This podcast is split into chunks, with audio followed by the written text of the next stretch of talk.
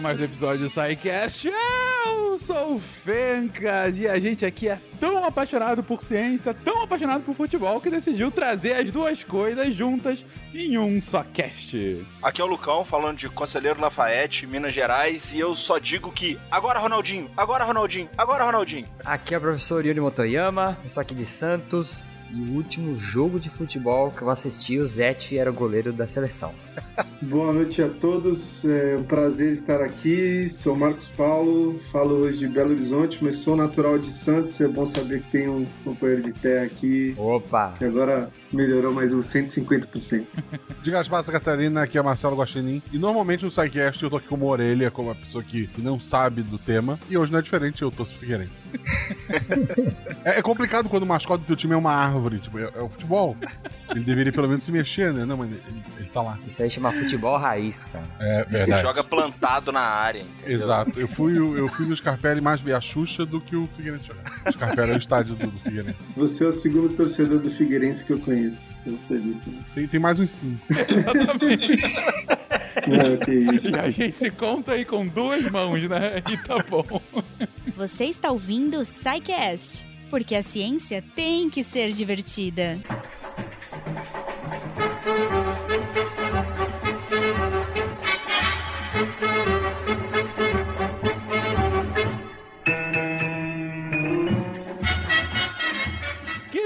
Queridões, como eu comentei, cara, Copa. Copa é difícil falar de outro assunto. A gente já teve um episódio aí pra falar sobre a história das Copas do Mundo, mas foi bem bacana que o Lucão chegou pra mim dia desses e comentou: Fencas, eu tenho um amigo que estuda futebol. É um cara que, sabe, analisa o jogo, ele analisa montagem de time, ele analisa a tática. Cara, e que tal a gente falar sobre, de fato, futebol e ciência, né? O que, que tem de ciência por trás do futebol, por trás do jogo? Falei, cara, é agora, vamos, vamos conversar sobre isso, aproveitar a Copa e cair de cabeça nisso. Então vamos lá, estamos aqui hoje com o Marcos Paulo, que é, que é o cara, que vai ser o cara aqui da pauta, e a gente tentando só, só servi-lo para que ele possa explorar bem o assunto. Obrigado mais uma vez por estar aqui conosco, Marcos. E, inclusive, a gente chamou o Yuri para compor o elenco. A primeira coisa que o Yuri falou foi: Cara, eu não entendo nada de futebol, mas tudo bem, vamos lá. Eu tô aqui pro Marcos me ensinar a ganhar o bolão, só isso.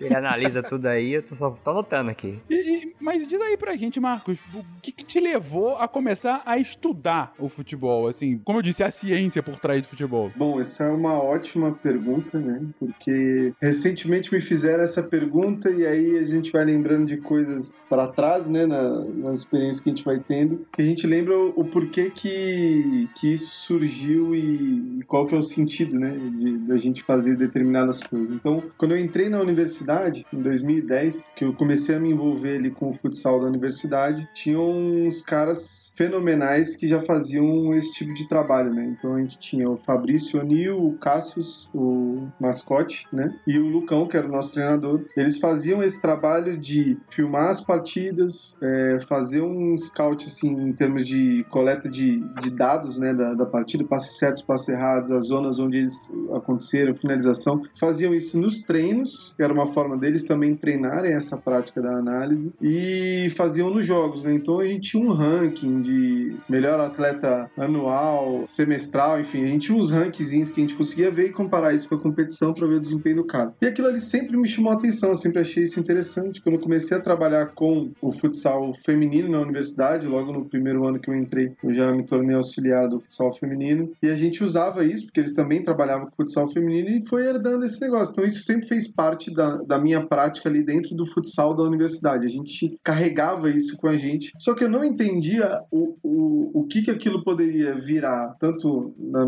perspectiva assim, individual, né, de vida, quanto o que aquilo ali significaria em pouco tempo pro, pro esporte, né, de modo geral. Eu sabia que o vôlei já tinha algo nesse sentido, basquete e tal. E aí foi em 2015, na minha busca aí por fazer um mestrado, né, para aprofundar um pouco mais na, na área, que me, eu conheci a partir da, da- lá da universidade, né, do NUPEF, que é o Núcleo de Pesquisa e Estudos em Futebol, lá da UFV. Conheci através de lá e de alguns amigos que trabalhavam lá na época no laboratório que me apresentaram essa perspectiva da análise de desempenho enquanto uma área de estudo, né? ou seja, eu ia estudar o jogo de futebol. Então eu tinha feito já as disciplinas de futebol, eu tinha gostado, estava entendendo o jogo de uma maneira completamente diferente das experiências que eu tinha antes de entrar na universidade e foi aí que me chamou a atenção de iniciar os estudos e vasculhar ao máximo essa área. Foi ali desde 2015, mas já era algo que estava presente assim na minha vida há muito tempo, só que eu não entendia o sentido da coisa, né? Eu não sabia é, as possibilidades que eu tinha a partir daquilo. Uhum. Ah, excelente, cara. E você já tá há quanto tempo, enfim, orbitando o assunto? Bom, então desde 2015, né? Então são sete anos, é, cinco anos dentro da universidade, fazendo uma especialização e mestrado e focando exclusivamente nessas questões, assim como trabalho assim de meu desenvolvimento, né? Durante o mestrado e iniciei, né? É, na área profissional, como eu trabalhei num clube em São Paulo chamado Desportivo Brasil do início do ano de 2021, né? Pandemia, eu estava nesse processo de finalização aí do mestrado. 2021 iniciei no clube e agora em 2022 eu vim trabalhar numa empresa aqui de Belo Horizonte que presta consultoria tática individual para atletas. Né? A gente também trabalha com treinadores e clubes, mas o foco principal são os atletas. Né? A gente faz uma análise tática individual com eles. Bacana, bacana, bacana, bem bacana. Posso fazer uma pergunta, Fencas, também? Vai lá, vai em frente, cara. Ô Marcos, você sente uma dificuldade, uma resistência quando você vai transferir conhecimento científico para prática, assim, tipo, ou vou pegar um, sei lá, um treinador muito tradicional, tipo daqueles caras, ah, sempre fiz desse jeito e deu certo, não vai ser você com suas pesquisas que vai querer mudar meu jeito de trabalho, sabe? Uhum. É, isso é, um, é uma barreira natural que eu acho que, que, que, está se quebrando, né? Hoje em dia isso aí é muito mais fácil do que alguns, alguns momentos para trás, mas é porque eu acho que tem uma questão principal, né? É, muitas pessoas elas confundem a ciência, né? É, a busca pelo conhecimento, a parte puramente acadêmica, né? Da investigação, do estudo, da pesquisa, com algo difícil, com algo é, intransferível, com algo que não acontece no dia a dia. E eu acho que essa é a busca das duas partes, tanto a pesquisa de fazer coisas, né? Tanto o estudo, a pesquisa, a ciência de produzir coisas que tenham sentido e tenham lógica e tenham propósito no dia a dia de trabalho, quanto o contrário, de buscar informações através da pesquisa, do estudo, da ciência, para ajudar a sustentar aquilo que, que se faz cotidianamente durante o trabalho. Isso serve para qualquer área, né? O futebol não ia ser diferente. Né? Então acho que isso é uma barreira que está se quebrando, porque tinha ainda uma imagem muito grande de que dominavam aquele esporte aqueles que eram peritos na questão é, do jogar, né? E o futebol ele foi mudando isso. Então, lá, hoje a gente tem tanto profissionais que vieram da área acadêmica que são fenomenais e estão aí nos mais altos níveis, quanto o contrário, jogadores que tiverem altíssimos níveis e migraram um pouco para a área acadêmica em algum momento para buscar informação e são hoje profissionais sensacionais. Então, nós temos assim, das duas vertentes, pessoas que buscaram informação, a ciência, conhecimento que, que deram resultado. É a única forma? Não, mas é uma forma muitas vezes confiável, né? Que a gente tem base, né? Então, acho que isso é um desafio. É um desafio diário, assim. Eu tive sucesso é, em todas as oportunidades que eu tentei, entendendo que algumas coisas são importantes, principalmente ouvir, né? Saber como é uhum. que você consegue. E, e para mim, a, uma das principais habilidades, talvez a principal habilidade que um analista de desempenho tem que ter é comunicação. Fundamental, fundamental. Eu acho também que ajuda muito os outros campos de ciência é, terem sucesso dentro do futebol. Né? Quando a gente vê, por exemplo, a medicina esportiva, a fisioterapia, a fisiologia, quando a gente começou a trazer mais ciência, ter mais dado, entender quanto que um jogador corre, é, qual que é o, o, quanto esse cara desidrata, com, o que, que é preciso para recuperar. E, e, essas pessoas mais tradicionais foram vendo né, a, os benefícios que, que trazer o cientista, trazer as pessoas da área acadêmica para perto deles proporcionou no desempenho dos atletas e tudo mais. Eu acho que é mais fácil a gente conseguir também convencer as pessoas que, olha, é, uhum. é, talvez olhar um scout para fazer uma substituição seja interessante. A gente está aqui sofrendo uma pressão por que, que eu, eu vou colocar um jogador descansado que rouba menos bola, sendo que eu tenho um cara que, que, é mais, às vezes, eficiente no que a gente vai estar tá demandando agora. Né? Então, é, até quando o Marcos falou da, de quando a gente trabalhava lá na universidade, era uma coisa que, que me incomodava, porque eu pensava assim, eu, eu não posso achar quem é que faz melhor. Eu preciso ter certeza, né? Para nortear a minha tomada de decisão. E no futsal, você pode trocar o jogador quantas vezes quiser, ele pode entrar e sair indefinidamente. Agora, no futebol, não, cara. Um, uma, uma substituição, a, a, não ser que você tire o jogador que você acabou de colocar, ela vai até o final do jogo. Você não pode voltar. Mas, pô, deu uma arrependida, né?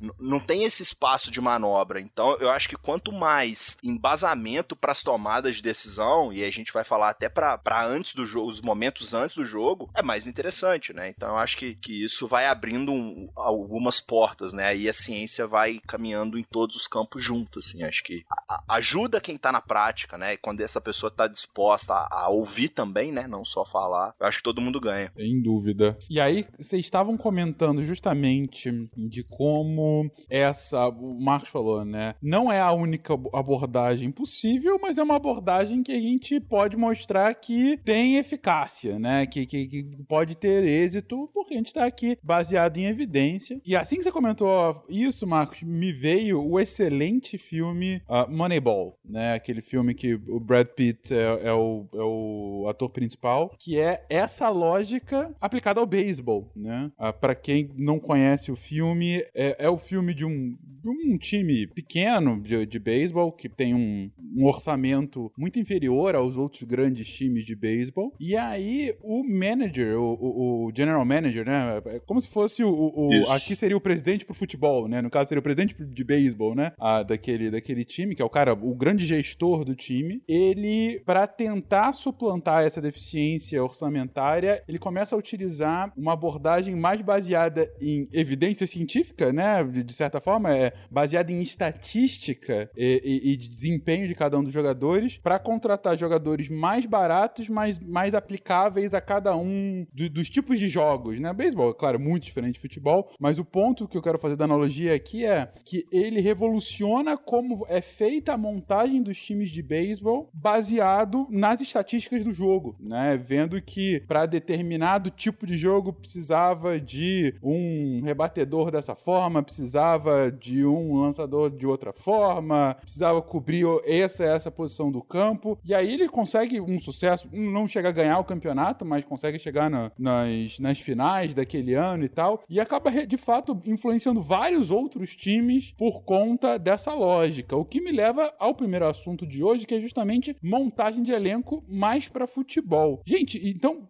é, como é que é essa lógica aplicada para o futebol? É, é, o que o Lucão comentou mais ou menos, de você pensar como você ter as peças necessárias para fazer o seu jogo acontecer? Bom, é, pegando um gancho no, no, do Moneyball, né? Você vê como é, algo extremamente curioso. O que, o que ele faz? Basicamente, ele faz uma, um, uma pesquisa, né? um projeto, ele tem, ele tem um, um método e ele põe essa, essa ideia em prática. Né? Então, basicamente, ele faz uma, uma estruturação que a gente está acostumado a ver estruturação de trabalhos acadêmicos. Então, ele tinha um problema, que era um problema orçamentário. Ele precisava resolver esse problema. Ele sabia que ele não ia contratar os caras com os números mais altos, mas ele sabia que ele poderia contratar três caras ou dois caras com números de médios para bom que fossem regulares, por exemplo, e que se adaptavam a determinados tipos de características, ou que haviam sido dispensados de outros locais por questões de avaliação da técnica, né, do, da biomecânica né, do, do movimento desse atleta. Então ele, ele juntou um problema que ele tinha, ele foi investigar aquilo que o mercado não absorvia, como que ele poderia absorver aquilo com um preço mais baixo e com uma eficácia alta. Então o cara fez construiu toda uma lógica, né? E a montagem do, do elenco, ela é assim extremamente difícil. Aqui no Brasil nós temos dois tipos de cenário, né, de montagem de elenco. Aqueles clubes que montam um elenco do zero no início do, do ano, que para eles esse início do ano é de novembro, é, dezembro, porque são as equipes que vão disputar às vezes só os estaduais, é, os estaduais de uma segunda divisão, ou que vão é, mudar de estão mudando de divisão e precisam reformular o elenco, porque sabe que o elenco ele não está pronto para absorver as demandas da divisão de cima. Então nós temos esse cenário que praticamente se refaz um elenco inteiro e temos o cenário das equipes que têm uma estrutura sólida, né, de, de elenco que também nem é tão sólida assim, né, porque aqui no Brasil nós temos muitas trocas, né, é, nas equipes é difícil a gente ver jogadores com contratos mais longos, mas tem essa aí que tem pelo menos uma estrutura, uma base. Você precisa precisa procurar três, quatro jogadores. O Palmeiras hoje, quando vai ao mercado, o Flamengo, quando vai ao mercado, ele procura peças pontuais, né? Isso tudo exige a questão da análise de mercado, né? Que hoje a gente chama de análise de mercado. Essa, essa sub-área da análise de desempenho. Né? A análise de desempenho é você conseguir analisar o todo, né? E a análise de mercado, ela ganhou espaço dentro da análise de desempenho e agora ela está se formando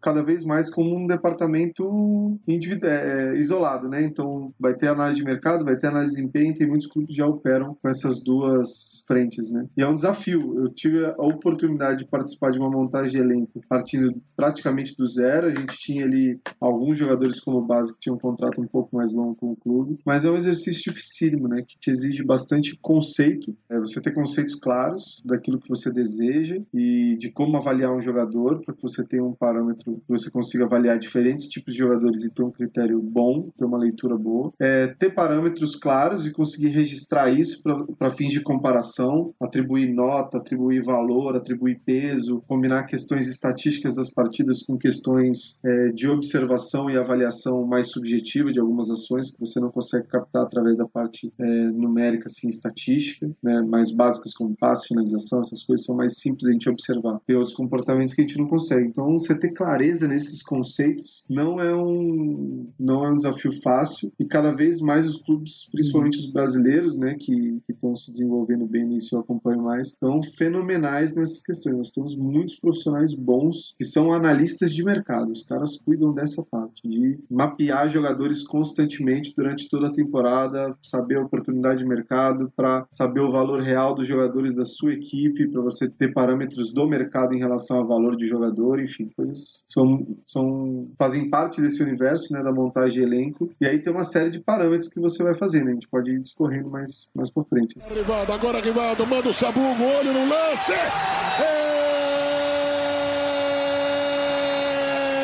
É mais um gol brasileiro, meu povo! Encha o peito com orgulho, solte o grito da garganta e confira comigo no replay. Foi, foi, foi, foi, foi, foi, foi, foi ele. E até assim, como o Marcos comentou, né? Por exemplo, você pega aí hoje, talvez, Palmeiras, Flamengo, aqui no Brasil, que são os times mais endinheirados e tudo mais, eles têm uma margem de erro um pouquinho maior, né? É dá dá para trazer um cara, talvez, uma aposta, não sei. Agora, clubes que estão, né? Vamos pensar assim, com a conta um pouco mais apertada, como acho que é um caso, né, do, do Fortaleza, que a gente tem recentemente, que tem um departamento também, que fica de olho, que olha, e que, que tem se mostrado bastante competente, né? Eles erram um pouco, né? Tem pouco dinheiro para gastar e tem gastado bem, uhum. apesar de ter tido um ano um pouquinho mais complicado, né? E isso, né? É, esses, esses profissionais hoje, eles eliminam muito do erro, né? Fica um elenco mais, mais bem montado em menos tempo e gastando menos dinheiro, né? E, e às vezes a gente precisa enaltecer isso, né? Porque, poxa, quanto menos você erra em jogadores, não tem que fazer trocas, é mais tempo desse jogador trabalhando com o treinador, é mais tempo dele já envolvido no, no plano, no modelo de jogo, então tende a melhorar a qualidade, né, do, do jogo em si. Uhum. Um caso recente que, que saiu bastante na mídia, inclusive, foi do Botafogo, né, que começou a apostar bastante em análise de desempenho depois que o clube virou, virou clube empresa, né, e foi comprado e tudo mais. Eu lembro que, acho que dos clubes, o Fortaleza você comentou também, enfim, até teve um resultado melhor do que o do Botafogo esse ano. Uh, mas é, aí dois pontos, né? Primeiro, que é causa e consequência, né? Os resultados, assim, você pode até ver no curto prazo, mas é um negócio mais de longo prazo, né? Digo, é, vai ser difícil você fazer uma reformulação de um elenco assim e pronto. Vou comecei a fazer esse trabalho hoje e uh, ah, para que no final do ano eu seja campeão brasileiro, né? É um negócio mais mais longo prazo. E um segundo ponto a comentar aqui foi o que você falou, né, Lucão? Essa questão de clubes com mais dinheiro têm mais chance de errar, né? O, o que me leva a questionar aquelas contratações bombásticas que a gente via anos 90, anos, ah, até mais recentemente, né? De um grande craque internacional que vai salvar o elenco, que vai salvar o ano do time. Vocês acham que esse, com exceção desses clubes com, uma, com mais grana, vão ser soluções cada vez menos aplicadas? Temporada e vai ter mais esse, esse foco em desempenho, de fato? Vou pegar o exemplo do Arsenal.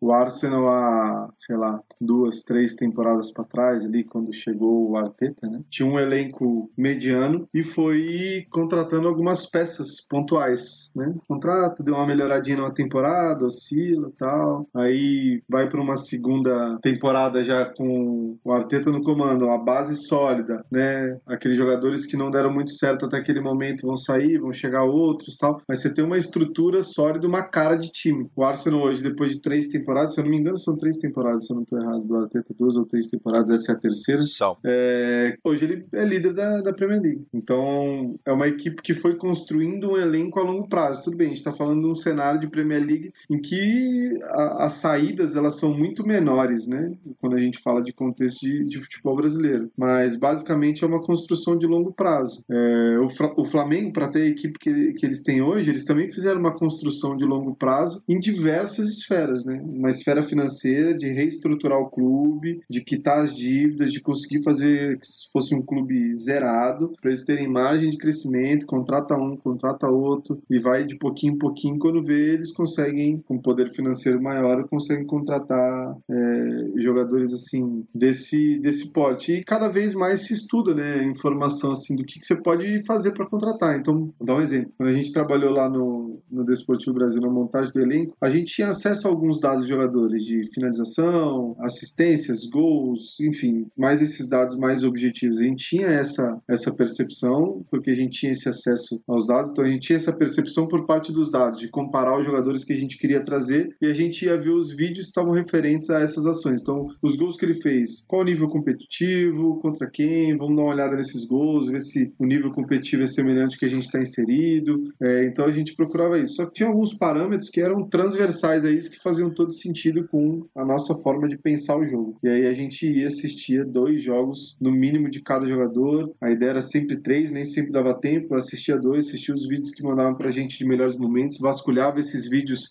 que a gente tinha lá na plataforma do iScout para vasculhar a vida do cara. É, goleiros, por exemplo, a gente ia lá e buscava os gols que ele tinha tomado. Ah, as defesas uhum. que ele uhum. faz a gente vê, a gente vê nos vídeos de melhor momento, vê nos jogos, mas e os gols que esse goleiro já tomou ou toma, né? Como é que é? Ou as finalizações que ele toma sempre que não estão lá no DVD ou que não estão no jogo que a gente viu, que mandaram pra gente, enfim. A gente vasculha para entender como é que ele vai se encaixar. Então a gente tinha parâmetros que iam além da questão dos dados, né? Eu acho que as equipes elas estão se estruturando cada vez mais para ter isso. Então, por exemplo, você pega uhum. o Atlético Mineiro hoje, eles têm um departamento de analytics fenomenal, que eles inclusive conseguem precificar os jogadores do Galo comparado com aqueles valores que estão sendo pagos por outros jogadores no mercado com base nessa comparação de dados. Pô, esse cara produz isso, é, você vem com um jogador da sua equipe que produz mais que isso, ele foi vendido a 7, o seu pode ser vendido a 10. Por que não? Você tem força para provar para o mercado essa questão. E o contrário também é verdadeiro, né? Você tem força para provar para os seus diretores que aquele jogador ele tem um perfil que se encaixa na sua equipe porque você tem bases que comprovam que esse cara tem. Então você vai mandar lá um relatório para o seu uhum. gestor com todas as informações descritivas desse jogador, perfil, como é que ele é ofensivamente, defensivamente, tal, tal, os dados dele, a comparação com alguém do seu elenco, a comparação com alguns jogadores da liga, por exemplo, e um videozinho lá para exemplificar essas ações que você destacou. Ah, ele é bom em fazer o um movimento entre linhas, ele joga bem entre linhas, né? Então jogar ali entre a linha, a última linha defensiva, né, é a linha dos meio-campistas. Ele consegue jogar bem naquele espaço. Tá uhum. bom, cadê o vídeo que mostra que ele consegue jogar bem? Então você vai comprovando, você vai sustentando a ideia daquele relato que você fez sobre o jogador. Então os clubes eles estão cada vez mais avançados nesse quesito, assim. E é por isso que o processo de montagem de elenco ele tem sido cada vez mais procurado, assim, por todo mundo. Como é que vai montar o elenco? Quem vem, quem não vem? Tem a característica do clube, não tem? Isso aí cresceu demais, está sendo bem legal, assim, de acompanhar essa evolução do mercado. E uma coisa, Marcos, eu tava com dúvida também, curiosidade. Eu sei que isso deve ser difícil de avaliar, mas, por exemplo, vocês têm como,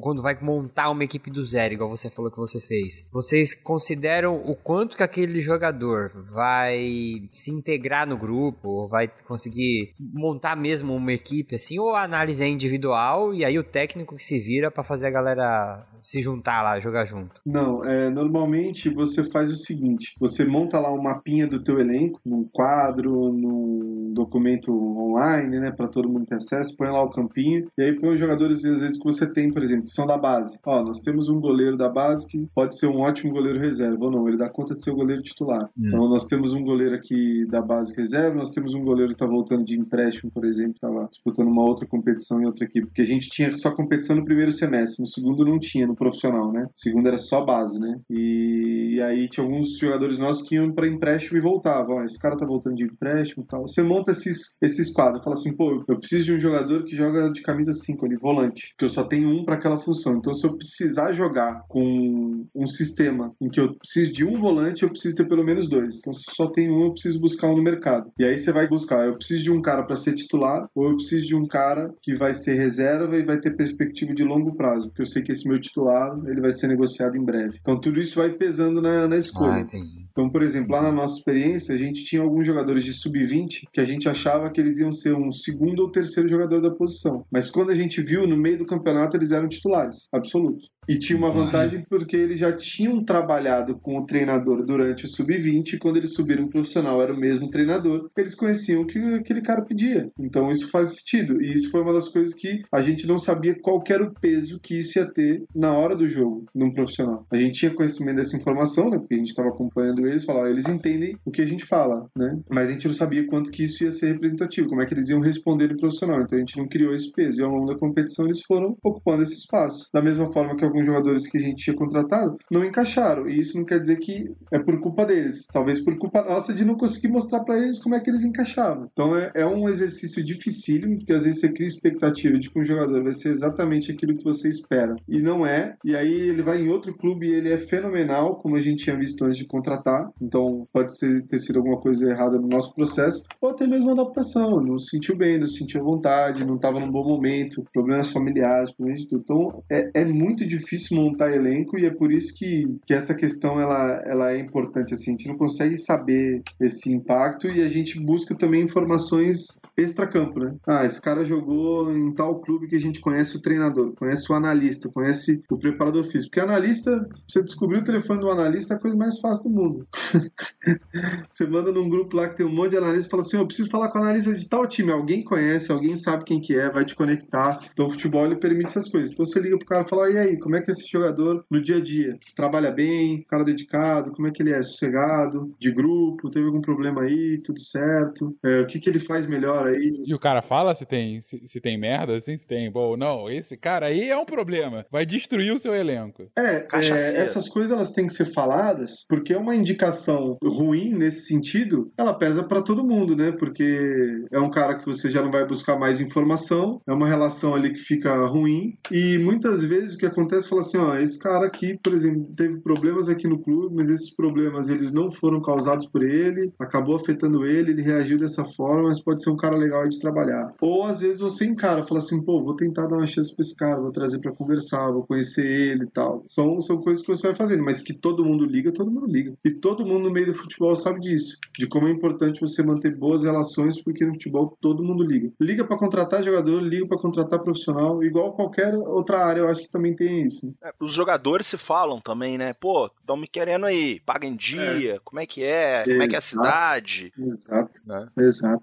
Paga em dia, né, cara? Isso é, é uma É. verdade do futebol brasileiro, né? Pô, é, ho- hoje já tá melhor, né? Mas, pô, a gente passou um tempo aí que o cara trabalhar. Tem até aquela. É o Vampeta, né? Que, Ah, que foi multado no Flamengo, eu acho, e não tava recebendo salário. Falou: pô, vai me multar por quê? Não tá me pagando? Quanto que é 20% de zero? É zero, não vai me multar nada. né? Então, assim. Na China teve problema recentemente com isso e imagina que é assim, na hora que alguém liga, os jogadores ligam pro outro. Como é que a estrutura aí? Tá Sim. boa? Beleza, tudo certo, dá pra ir, não dá, tá legal, tem Hum, perspectiva. Só comentar aqui que a frase clássica do Vampeta, é, eu acho que era na diretoria do Flamengo, já há anos atrás, é o eles fingem que pagam e a gente finge que joga.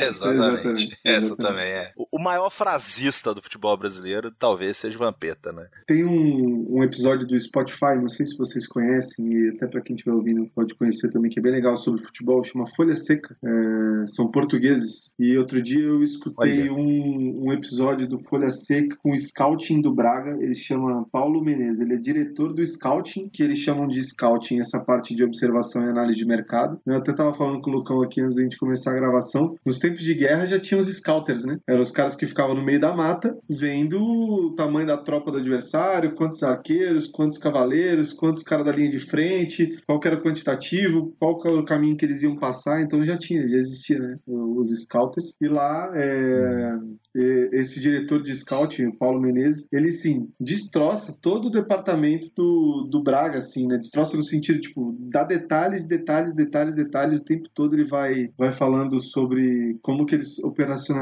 E tem uma série do Monk. O Monk é um, um espanhol, ele trabalhou por muito tempo no. Esqueci agora o nome, não sei se foi o Vila Real. No Sevilha, desculpa. No Sevilha por muito tempo, ficou muito famoso é, por causa disso. É um cara ótimo também para se ouvir falando de montagem de elenco, análise de mercado. É um cara fenomenal de se ouvir, assim. Vale muito a pena ver a série dele. São 10 episódios, se eu não me engano, tem no YouTube. E quando a gente vê o nosso time jogando e vê claramente que a culpa é dos jogadores e eles demitem só o técnico, faz sentido?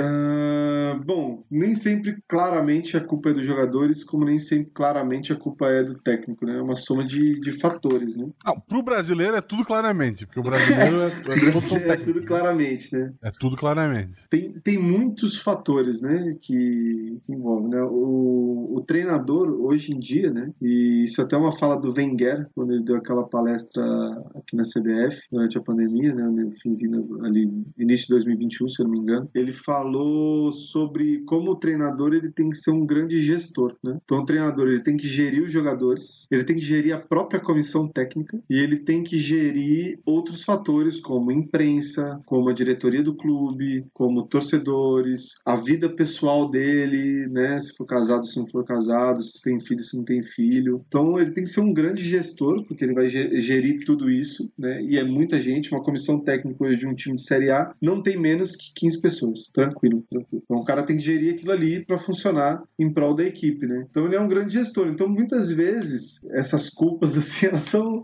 são complicadas, né? Porque às vezes não deu certo numa equipe, aí o cara vai lá dar certo na outra, tal. Muitas vezes a ideia não pega, não dá certo. Muitas vezes o treinador ele tá sujeito a ter uma ideia que não colou, os jogadores não conseguiram compreender, não ficou claro, não desenvolve. É, era uma mudança brusca de hábitos que não conseguiu ser atingida. É, como tem muitas vezes também que os jogadores estão num péssimo momento e tudo caminha para o pior, assim. Os jogadores eles não conseguem desempenhar, é, coletivamente não encaixa, eles não conseguem se entender. A gente viu uma equipe, por exemplo, do, do Atlético Goianiense que foi rebaixada esse ano, pô, os caras jogavam bem pra caraca. É impressionante. Os caras jogavam muita bola e muito jogo e tomavam um gol no final e faltava uma coisinha. São coisas que é difícil explicar. Difícil explicar. Vocês verem qualquer jogo do Atlético Goianiense é impressionante o tanto que os caras jogavam bem e muitas vezes eram melhor que as equipes adversárias, mesmo perdendo, assim. Então é muito complicado, assim, né? Mas eu entendo, assim, o, futebol envolve sentimento.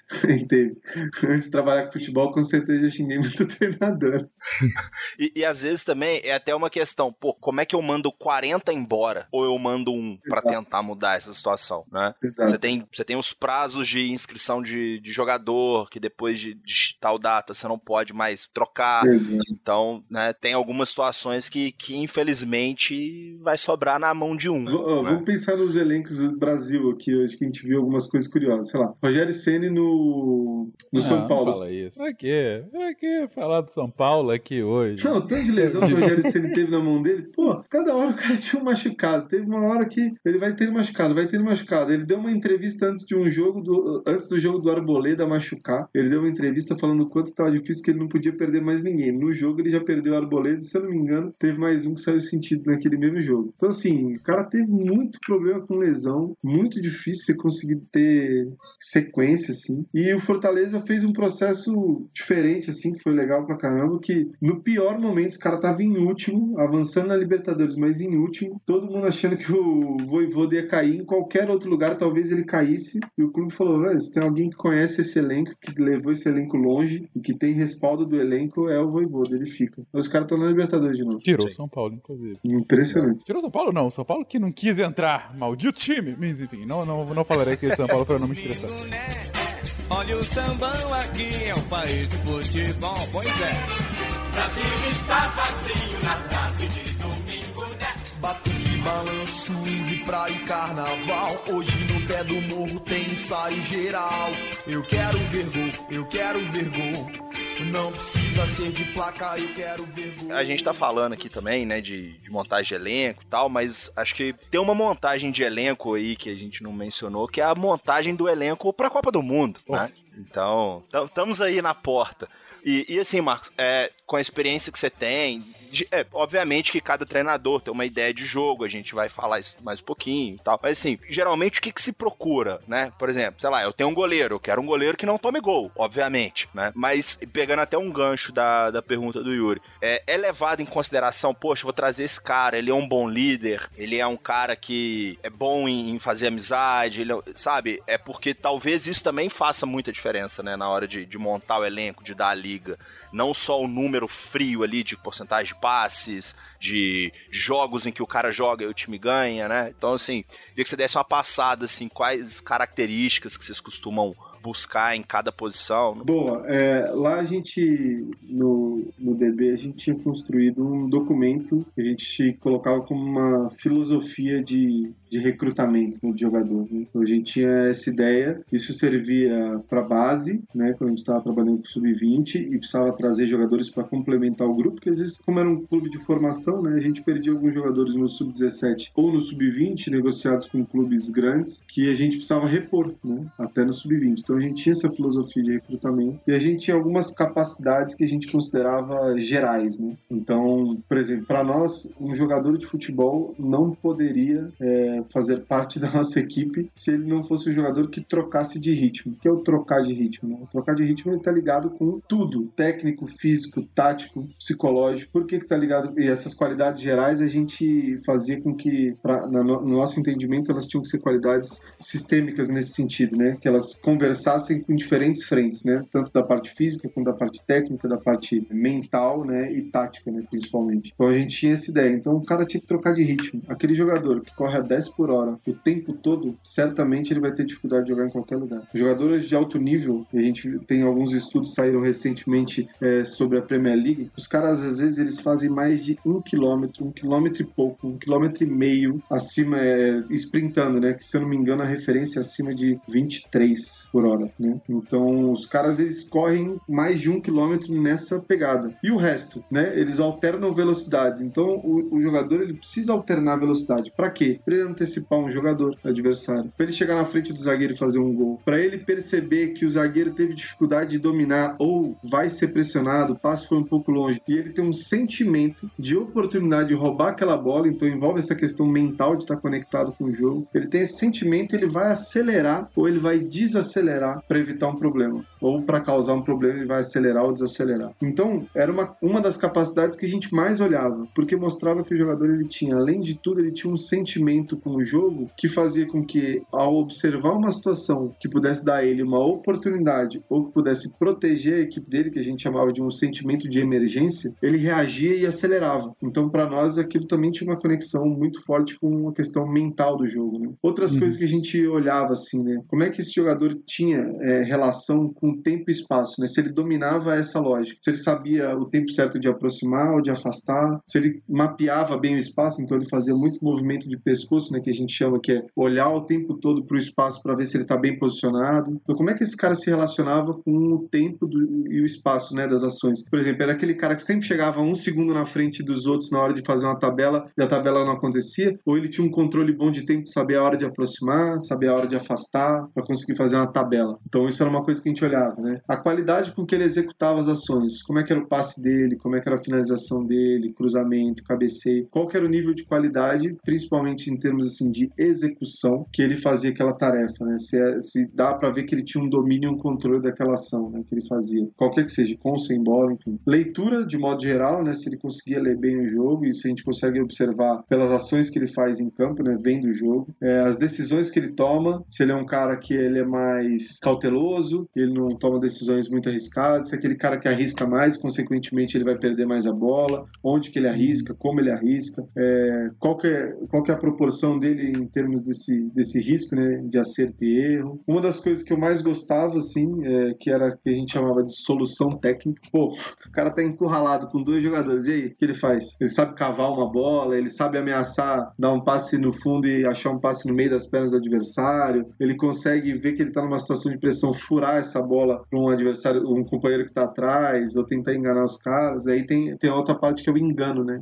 Eu sempre ouvi de um treinador que eu trabalhei que ele falava que futebol era pra esperto. Então você tem que enganar, você tem que enganar o jogador o tempo todo, né? Enganar assim, com bola, né? Ameaça que vai dar um passe no lugar, dá um passe no outro. O Ronaldinho, por exemplo, era fenomenal com isso. Assim. Ele ameaçava fazer uma coisa quando você via ele tava fazendo outra. Beleza, enganou geral. Por isso que era um dos caras mais fenomenais. O Messi é um cara também que tem bom engano, assim. Você nunca sabe o que ele vai fazer, né? O Neymar é outro cara que é assim também. Os caras fora de série, normalmente, eles são bons nesse sentido, assim, de esconder a intenção deles ou de gerar uma dúvida através de, de um sinal que eles dão no adversário, como se eles fossem fazer uma ação, eles fazem outra. Né? Ronaldinho, por exemplo, enganou o Rogério Ceni falando que ia tomar uma água do, do dele ali do, no meio de uma lateral e fez o gol nele logo depois. Não deixa de ser. Esse lance, meu Deus do Não céu. deixa de ser. Exatamente. Então a gente tinha essas capacidades gerais, assim, né? Para nós, o jogador de qualquer posição, ele tinha que ter pelo menos é, algumas, né? Pelo menos 50% dessas ações legais, assim, boas, né? Que a gente considerava boa para aquele nível competitivo que a gente estava inserido. E depois a gente tinha capacidades individuais, assim, né? Então o que a gente esperava, sei lá, de um atacante, um centroavante? A gente esperava que ele fosse um cara bom para fazer o que a gente chama de facão, né? Ou ruptura, né? De atacar as costas do zagueiro. O Ronaldo fazia isso bem demais, assim. Ele esperava uma oportunidade quando o zagueiro dormia. O Romário era talvez mais fenomenal nesse sentido, assim, que o Romário sabia esperar o tempo certo de, de não ficar impedido. É, então a capacidade desse cara fazer isso,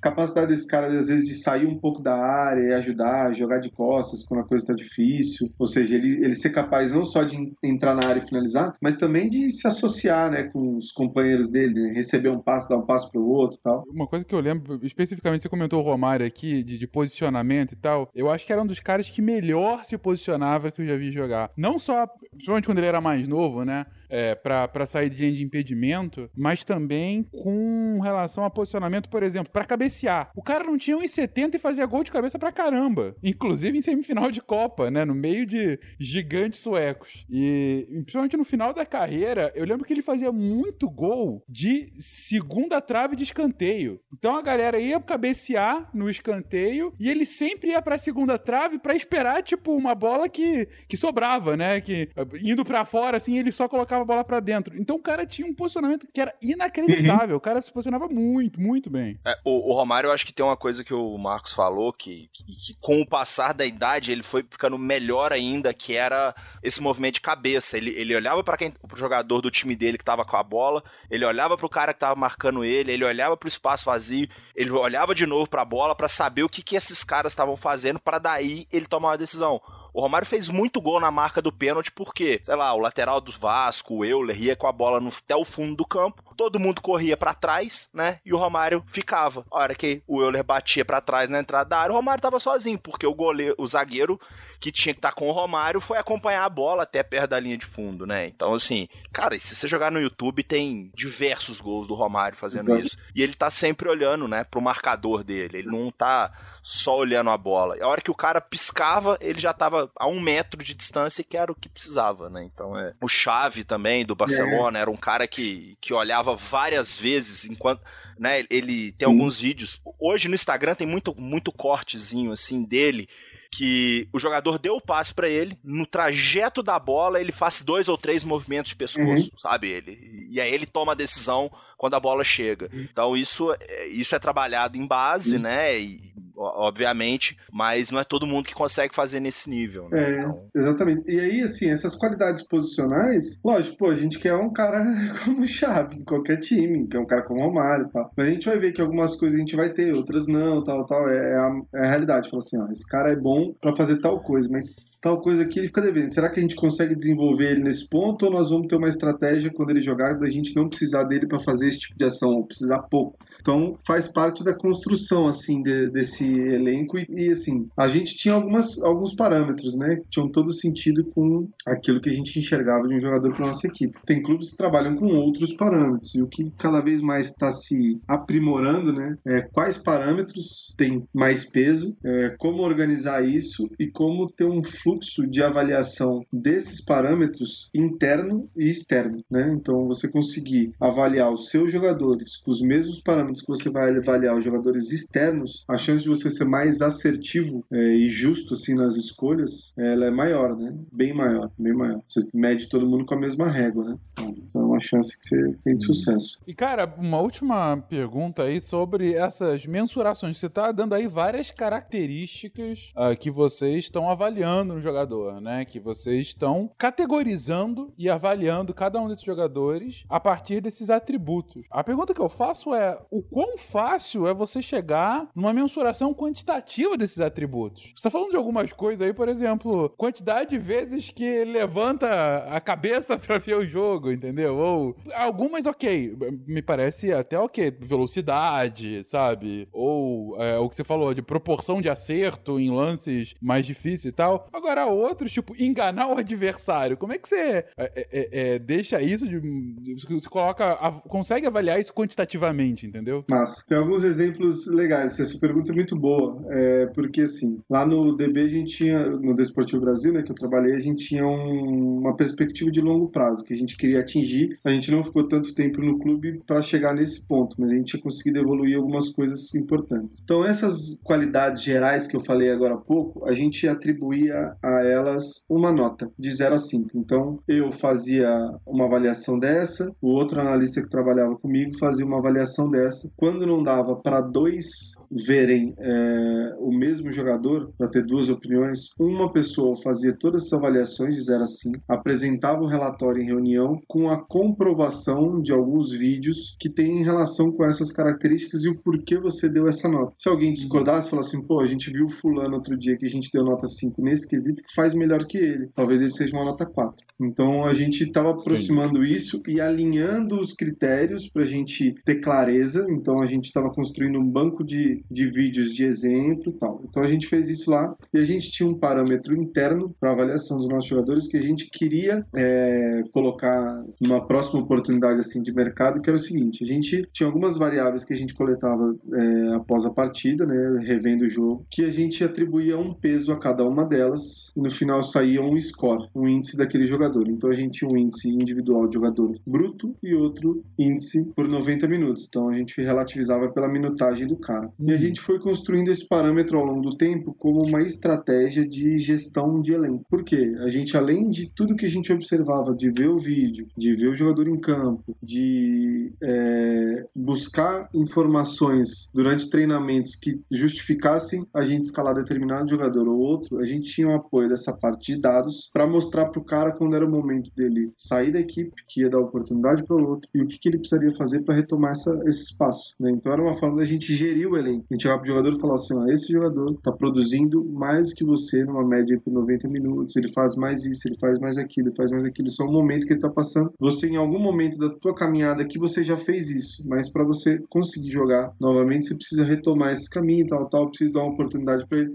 É uma forma da gente gerir o elenco de uma maneira mais justa e, e com critério básico. Então, tudo a gente. Os jogadores eles tinham acesso a todas essas informações. Então, cotidianamente, após os jogos, né, eles tinham lá todos os dados deles, tinham os vídeos deles individuais, tinha análise pós-jogo, tinha análise individual que a gente fazia com alguns jogadores. A gente não conseguia atender todos, mas a gente fazia. Então, a gente tinha esses parâmetros que serviam para nós, né, é, internamente. Então, a gente desenvolveu isso e isso deu bastante certo. Né? A gente tinha um outro negócio que a gente coletava, chama placar pessoal, vamos supor, né? Então eu e Fencas, a gente é da, da mesma equipe, começou o jogo 0 a 0 eu saí no intervalo, o jogo tava 0 a 0 Eu empatei esse jogo, eu tô fora, né? Eu saí do jogo, o, o resultado, enquanto eu estava em campo, é 0 a 0 Acabou o jogo, nós ganhamos de 1 a 0 o Fencas ganhou o jogo de 1 a 0 e por mais que eu tenha ganhado coletivamente, o meu placar individual era 0 a 0 0 Eu tinha um empate e o Fencas tinha uma vitória. Foi uma empresa alemã Uhum. que coleta esse tipo de informação, que é o impacto do gol e o impacto do jogador nos resultados da partida, que o Ozil é um dos cases deles de contratação, que era um cara que tinha pouquíssima participação individual, pouca assistência, pouca finalização, tal, tal, mas o impacto dele pro resultado da equipe era um dos mais altos que eles já tinham visto. E aí foi a hora que o Ozil foi captado pro Bayern. Então eles tinham esse parâmetro, a gente usava algumas coisas desse tipo pra gente ter justiça, né? Então, essa é uma das coisas. Hoje, né, na empresa que eu tô trabalhando, a gente, desde o momento que eu cheguei, a gente começou a tentar desenvolver um processo nosso de coleta de dados.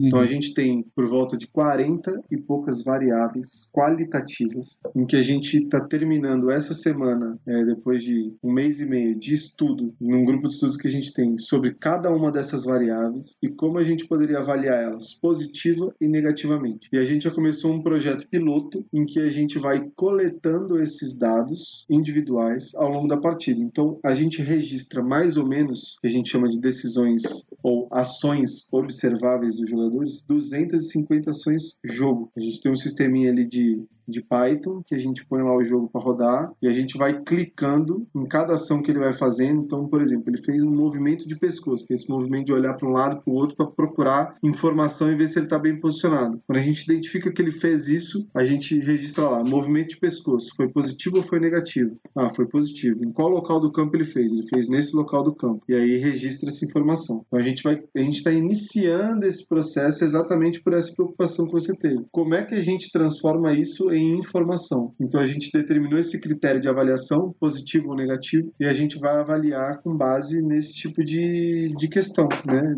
Jogo a jogo a gente vai avaliar esses jogadores, né? É um processo que a gente está desenvolvendo, é um piloto, mas a ideia é que a gente colete os nossos próprios dados e a gente tenha a nossa própria informação nesses quesitos qualitativos, né? Da qualidade da ação desse jogador. O Kaká invadiu pro Fabiano, dominou, vai bater, bateu! Gol! Lembro quando eu assistia Rock Go, só um comentário. É, ele dava as estatísticas no, entre as, as, partidas lá, do número de formigas que tinham sido esmagadas no campo, o número de cuspida de cada jogador. Bons tempos. O Rock Go, bons tempos. Era da hora. Rufus o lenhador. Rufus É. o lenhador, velho. MTV Sports Arena. É, era bom, era divertido, era divertido. Era bom. Mas, cara, bem legal o trabalho de, de catalogar, categorizar e avaliar essa quantidade. Pô, 250 ações por jogo, por jogador. Bom. Isso aí é, não, não, não é uma coisa simples de fazer, né, cara? E 40 atributos di- diferentes e tal, pô, imagino. Imagino o trabalho de vocês vendo, porque. é, Imagina, quantas vezes você vê um jogo, cara, pra fazer isso? Então, eh, a empresa que eu trabalho hoje, que é a Outlier, é, a gente faz é, análise individual para jogadores, né? A gente trabalha também Uhum. com clubes e com, com treinadores, mas o nosso foco é análise individual para jogadores. E como a gente trabalha, né, individualmente, a gente tem feito essas- esses projetos pilotos assim, de coleta de dados com um jogador na partida. Então a gente avalia o, o nosso cliente, né? Ou algum jogador de teste que a gente queira fazer. Então a gente avalia um jogador. Eu demoro hoje, com um pouquinho de prática, que eu já treinei algumas vezes para fazer, umas duas horas e pouco para assistir o jogo e registrar todas essas, essas ações. É bem objetivo, é bem rápido assim. Depois você pega a manha dos critérios e da, da ferramenta, você consegue fazer isso rapidamente. É, é simples, não, mas mas você você consegue ter é, esse tempo assim. Mas se fosse fazer de todos os jogadores, é um trabalho interminável, não, nem compensa. Acho que tem que ser uma coisa bem individualizada assim. Imagino. Cara, então assim, é, nessa primeira parte do, do episódio a gente falou de uma forma um pouco mais ampla, né, do que, que seria então uma análise científica do jogo e do elenco, principalmente agora Marcos comentando sobre como que isso é feito na prática, né, ah, por empresas como a dele ou por clubes como pelos quais ele já passou e outros que fazem esse tipo de análise em nível do jogador ou em nível coletivo, né, do, do time como um todo. E agora a segunda parte desse episódio é pra falar um pouco mais sobre o jogo, né, pra falar um pouco mais sobre, sobre tática e, e, sobre como que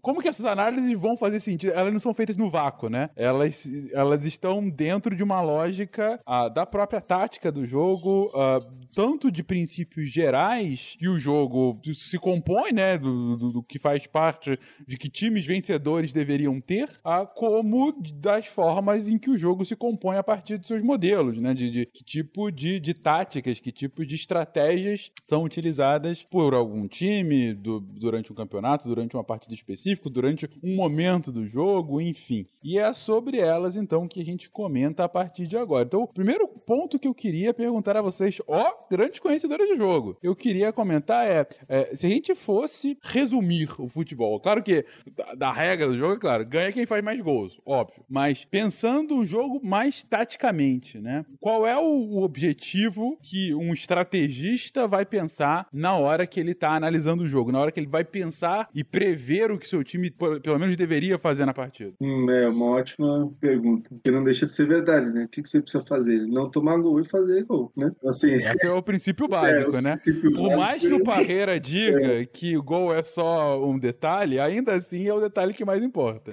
É, e, e assim, Sim. é bem, bem curioso, né? Como quando você fala sobre essa questão assim de, de princípios, né? E, e, e ideias, é que é, é essa, é essa luta assim que o futebol ele já conseguiu romper e que foi um dilema há pouco tempo atrás, quando se discutia sobre essa questão de modelo de jogo, de ideias, de como você vai falar, as palavras que você vai falar, que os termos estão mudados, tal, tal. Porque é o seguinte, você precisa ter algum norte, né? Você avaliar algo, você precisa ter algum parâmetro para mensurar aquele algo, para identificar. Então você precisa ter conceito claro, assim, né? Conceito do que é cada fase do jogo, conceito do que é uma transição, é, conceito de como é, se organiza, assim, determinados espaços do campo, qual é a lógica, o que mais ocorre por ali. Então você precisa ter um conhecimento geral do jogo, das dinâmicas que acontecem é, de maneira transversal, assim. E aí você parte disso para uma coisa mais esmiuçada, né? Então, essa ideia, né? Eu, eu sempre gosto de falar isso, assim, quando vão falar assim, ah, quais são os, os pontos principais, assim, para analisar? Bom, primeiro é saber que a lógica do jogo é essa, né? Eu não posso deixar que chegue no meu gol e eu tenho que ir lá no gol do adversário e fazer. Tá, e aí a partir disso, né? Então, quando você vai trabalhando, assim, essa questão de princípios, né? E aí eu tive isso muito lá em Viçosa com, com Israel, que foi meu orientador, é, fala bastante sobre os princípios pós do ensino, da lógica do jogo, né? Você ensinar o jogo a partir de princípios, sem ser uma coisa chata, você fala assim, olha, o princípio de hoje que nós vamos aprender é não permitir a inferioridade numérica. Não, não você não precisa ensinar dessa forma. Você precisa mostrar para uma criança que num jogo com tanta gente, ele entender que ele tem alguma vantagem em algum momento de 3 contra 2 é melhor do que ele tá numa situação em que ele tem 2 contra 3. Por quê? Porque princípio básico, né? Quem tá com mais tende a ter alguma vantagem, né? Lógico que tem outras uhum. coisas quando você vai a nível profissional, assim, de futebol profissional, que você discute os tipos de vantagem, vantagem posicional, vantagem dinâmica, né? Tem uma série de de nomes aqui que não vem ao caso agora, mas você ensina isso para criança lá com seis anos, fala assim, ó, você vai lá no rouba bandeiras, está ensinando para uma criança que se ela correr por um espaço que tem uma pessoa é melhor do que correr pelo espaço que tem duas pessoas. Duas pessoas têm mais chance de pegar ela, então ela vai estar num contra um melhor. Se ela correr no espaço que não tem ninguém, ou se duas crianças correrem no espaço que tem uma, a chance de uma delas ter sucesso ou as duas ter sucesso em passar aquele, aquele oponente é, é maior, né? Então você parte primeiro por essa lógica, entender que você deve procurar vantagem. O jogo você tem que ir em busca de vantagem, né? Então é vantagem numérica, ter mais gente em determinado espaço, ou vantagem assim em termos de, eh, de movimento, em termos de, de tempo, é você ter mais gente em determinado espaço porque você quer menos gente no espaço que é mais favorável para você, porque você tem um jogador ali que vai fazer diferença tendo mais espaço. É, então você ensina essa lógica que ela vai ser transversal. Isso vai, vai acontecer para as crianças de 6 anos, isso vai acontecer no profissional. Buscar vantagem. O nível de complexidade que talvez mude, né? Ou da dificuldade de gerar essas vantagens. Depois disso, o que, que você vai ensinar para uma criança? Né? Você vai ensinar a lógica do jogo traduzida em alguns passos, né? Então, se você tá com a bola, a primeira coisa que você tem que fazer é ficar com ela, né? Se você perder, é, a chance de você tomar um gol é maior. Então, você tem que ficar com ela de algum jeito. E ficar com ela por ficar não serve para nada. Então, você precisa andar pelo espaço de jogo, chegar mais próximo do gol do adversário. Como é que você faz isso? Você constrói algumas jogadas, né? Ações. Um passa para um, que passa, que passa para o outro. Como é que vocês vão ocupar esse espaço do campo para conseguir chegar no gol do adversário? Né? E tentar, de alguma forma, finalizar e fazer o gol. Então, você ensina essa lógica para a criança a partir de alguns passos, né? E para defender ao contrário, né? Fala, ó, eles estão com a bola, a gente não pode deixar que eles fiquem com a bola. A gente não pode deixar que eles cheguem perto do nosso gol. Então, primeiro a gente vai impedir que eles cheguem aqui perto. Depois a gente vai criar uma situação para encurralar eles. Encurralou, a gente vai roubar a bola e vai tentar fazer o contrário, chegar lá no gol deles. Então, você ensina essa lógica ali até as crianças terem ali uns 12, 13 anos. Por quê? Porque até essa idade, eles estão num processo entre o momento que eles saíram de uma fase mais egocêntrica, lá com 5, 6 anos, eles vão começar a socializar, eles vão aprender essa questão das relações numéricas do jogo, né?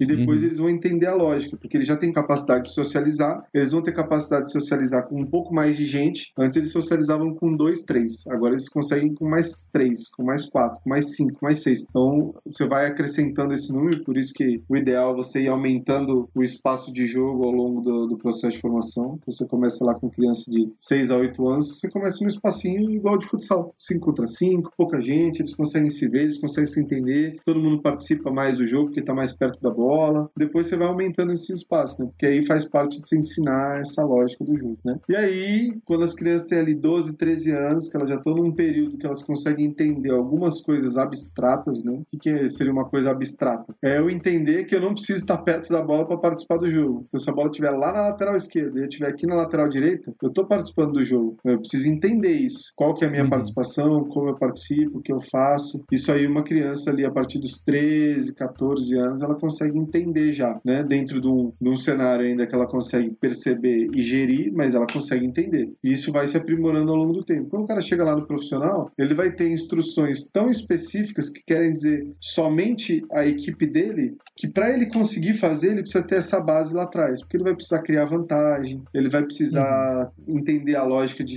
manter a posse ou de progredir pelo espaço de jogo, ou de fazer o contrário, né, impedir. Ele vai ter que ter a lógica de entender que ele não precisa estar lá perto para marcar um adversário, ele pode estar fechando uma zona de maior risco, esperar esse adversário chegar perto, para ele ter, ter uma proteção maior, para ele não se expor, para ele não, não expor a equipe dele. Então, todos os conceitos que vão ser trabalhados lá no profissional, eles precisam de uma base de conhecimento. O jogador precisa entender algumas coisas. E quando a gente tem esses conceitos assim com base em princípios que são claras, objetivas, sem muita enrolação, né, estão tudo relacionados com a lógica do jogo, você facilita todo o processo. Né? E tem por exemplo, a gente, eu falei aqui para vocês né, sobre todos esses princípios sem precisar falar o nome deles e sem precisar entrar nos detalhes do que cada um significa. E isso com o jogador a gente consegue fazer. Não quer dizer que o jogador ele não consegue entender o princípio. É que a informação tem que ser rápida. Ela tem que Uhum. ter. A gente não precisa contar um livro, né, para dar uma informação, né? A gente precisa acessar o cara, ele precisa entender o sentido da coisa. Uhum. Depois ele vai aprendendo os nomes, depois ele vai se familiarizando com a ideia. É isso. Ele precisa entender o que está acontecendo em campo, entender a instrução e o que que ele tem que fazer, né? A lógica maior, se o cara quiser entender mais o jogo, melhor, mas enfim, para ele cumprir a função dele, ele tem, ele tem que entender o que, que ele tem que fazer, efetivamente, né? E, e- não, boa, boa. E, e disso tudo que você comentou, eu acho que o mais impressionante é, e dessa legal, inclusive, que você comentou aí da, da evolução com as crianças, né? E como que elas conseguem entender isso ao longo do tempo. E, e o que eu acho mais impressionante, porque talvez seja o menos palpável para alguém que não veja tanto o jogo, que é a questão justamente dos espaços sem a bola, né? É, no limite, é aquela diferença do, do futebol do recreio da quinta série, em que a bola tá num lugar e, sei lá, dos 10 jogadores na quadra, 8 estão do lado da bola, Uhum. para um jogo que de fato você tem espaços e marcações e, e, e- e táticas, né, no limite para o negócio funcionar direitinho. Mas esses espaços sem a bola, ou quando avança um cara de um lado, você recua do outro para fechar aqui, não ter um buraco num contra-ataque, é, sabe,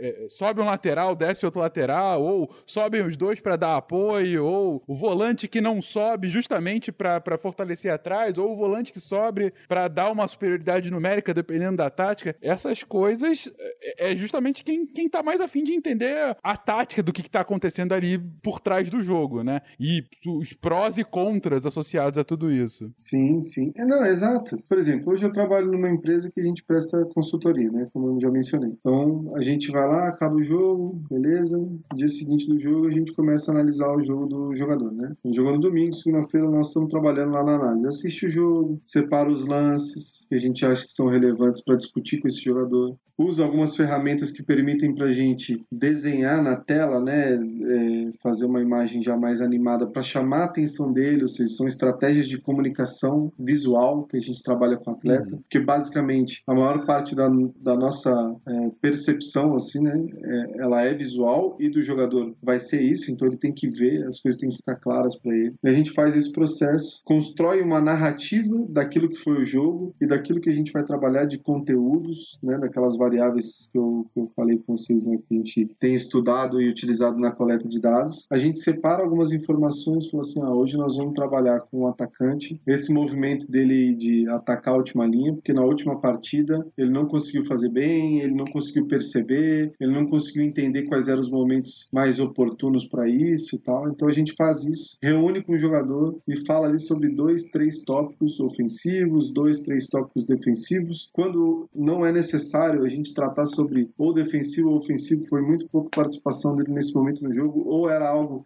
irrelevante que a gente ia ficar ali só discutindo e amassando barro, né? Que né, a gente precisava ser mais objetivo. A gente leva para o jogador isso. Fala assim, ó, nesse jogo aqui, o que, que você percebeu aqui desse espaço? Você tinha visto que tinha espaço mais para trás? O que, que você acha nesse tipo de situação que já aconteceu em outro jogo, está acontecendo agora de novo, uma situação semelhante? O que, que você pode fazer diferente? E a gente ouviu o cara, porque a gente não tá ali para ensinar o futebol pro jogador, né? pelo contrário. A gente tá ali para mostrar para ele o que, que a gente percebeu do jogo, se ele tinha percebido aquilo e o que, que ele pode fazer de diferente para ele perceber aquilo. E aí, muitas vezes a gente escuta relatos de alguns jogadores nossos que falam: pô, nesse momento no jogo. Quando eu fiz essa ação, eu lembrei que a gente tinha conversado sobre isso. Porque, basicamente, é, você está acessando uma parte da memória dele que ficou guardada ali do, do jogo, né? Então, por exemplo, quando a gente trabalha com algumas questões assim de marcadores somáticos, né? Marcadores somáticos, basicamente, é aquelas coisas que nos dão, nos geram emoção, muitas vezes elas ficam marcadas, né? Então, são, é, as lembranças ficam marcadas porque envolvem uma emoção muito forte, né? Positiva ou negativamente, né? Uma frustração, um momento. E o jogo de futebol, como ele também é movido por emoção do jogador, né? Porque tem a disputa ali em si, né? Então ela envolve aspectos emocionais.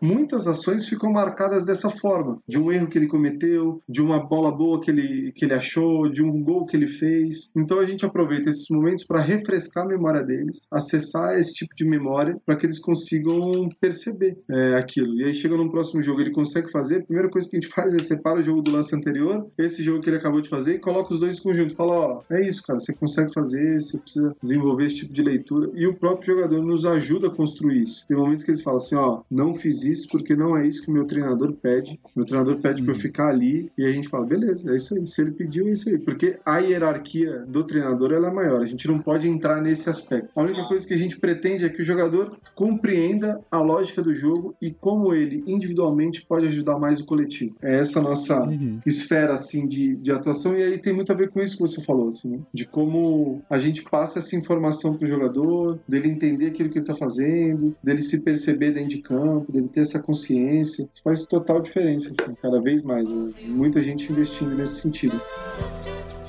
e chutou.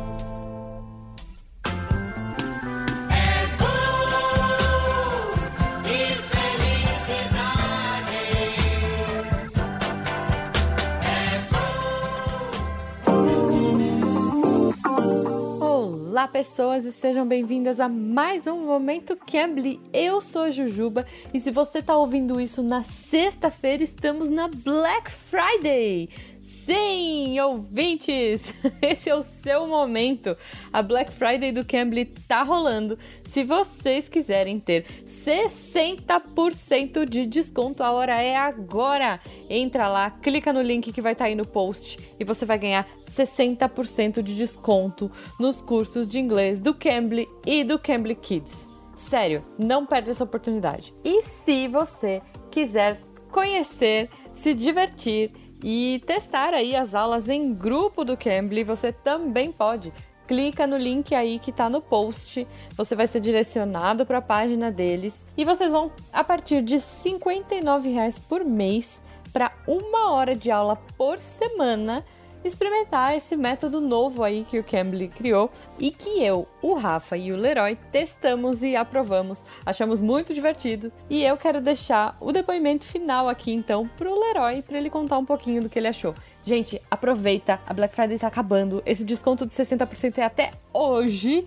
Então corre, 60% off Cambly Cambly Kids e o link leva você para as aulas em grupo. Corre lá, Leroy, conta aí o que, que, você achou. Olá, tudo bem? Aqui é Leroy Oliveira e passando aqui para dizer que participei da aula em grupo, é, junto com a Jujuba, e foi muito legal a experiência, foi bem interessante, a troca foi bem legal e foi bem legal é, poder participar junto com outros alunos, bem interessante essa, essa dinâmica que eu imagino que ela fica mais interessante no sentido de possibilitar a troca com pessoas diferentes, né, no mesmo momento e a gente aprende é, um pouco com os outros colegas também também, não só com o professor. Achei bem interessante essa, essa iniciativa, disponibilidade. Pelo que eu vi ali na Black Friday, isso vai estar com preço mais em conta, então é, facilita o acesso até para algumas pessoas. Então achei bem legal essa iniciativa. E bem legal ter participado. Obrigado, Ju, pelo convite.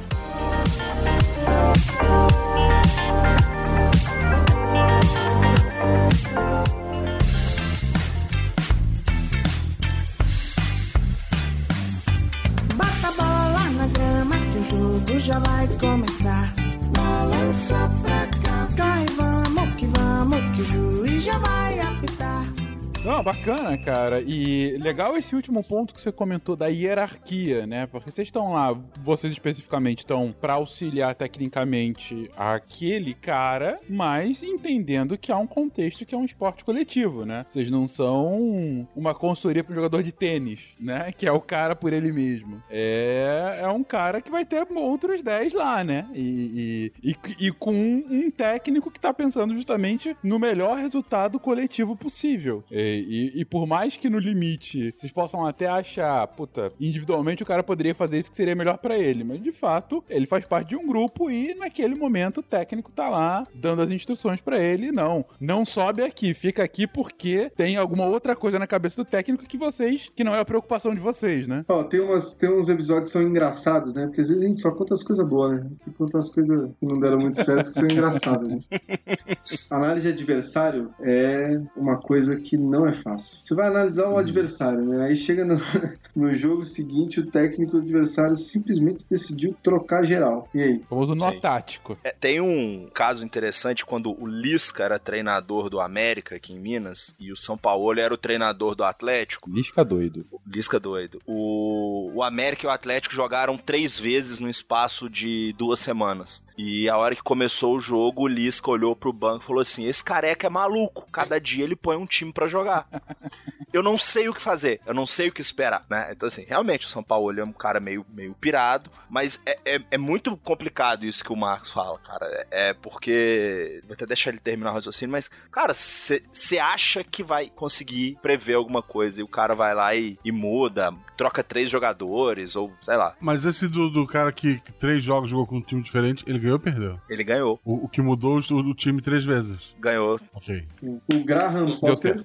É, o Graham Potter é técnico do Chelsea hoje, né? Tava no Brighton. Ele tem esse, ele tem esse hábito também, trocar geral, assim. Muda, muda, muda, muda. Ele vai tentando é, ajustar uma equipe de acordo com o adversário, ou vai tentando encontrar alguma cara da equipe dele. Ele, ele sempre muda o tempo todo, ele tá, tá mudando. Mas uma coisa engraçada, né, que foi acontecendo. A análise de adversário é às vezes uma pegadinha, né? Então, a gente tava fazendo lá uma análise de adversário lá no, no DB para os jogadores do profissional, logo que eu, pouco tempo depois que eu cheguei, né? E aí, um dos jogadores, a gente, a análise de adversário basicamente você faz o que no clube, né? Você procura aquilo que o adversário tem de ponto forte, aquilo que ele tem de ponto fraco e tenta explicar para os jogadores como é que eles se estruturam, para que os jogadores, na hora que olharem para o campo, dentro do jogo, eles falam assim: tá, beleza, os caras estão posicionados daquele jeito que a gente viu, é, então o problema deles é ali, ali, ali, nós temos que tomar cuidado com aquele, com aquele cara. Então esse é o cenário ideal, né? E aí lá no início eu tinha muito hábito de construir a apresentação de adversário adversário, assim, falar, ó, ofensivamente os caras fazem isso. Aí quando eles perdem a bola, a primeira reação é essa e eles passam a defender dessa forma. E defensivamente eles fazem isso. Quando eles recuperam a bola, eles vão fazer tal coisa, tal, tal. Contava essa historinha pro, pros jogadores, né? E aí apontava, falava assim, ó, aqui eles têm dificuldade, aqui não sei o que, aqui não sei o que lá, tal, tal. E ia pontuando essas coisas. Aí teve um momento que um jogador chegou pra mim e falou assim, ô Marcão, falar uma coisa na, na boa. Pô, pô, fica à vontade. Então, é, os caras que vocês mostram pra gente, eles são só ruins nos vídeos que vocês mostram ou dentro de campo o problema é com a gente? Porque não é possível que sejam os mesmos caras. Eu comecei a rir, cara. Porque muitas vezes a gente apresentava alguns problemas do adversário, só que na hora que o bicho pega ele dentro do campo,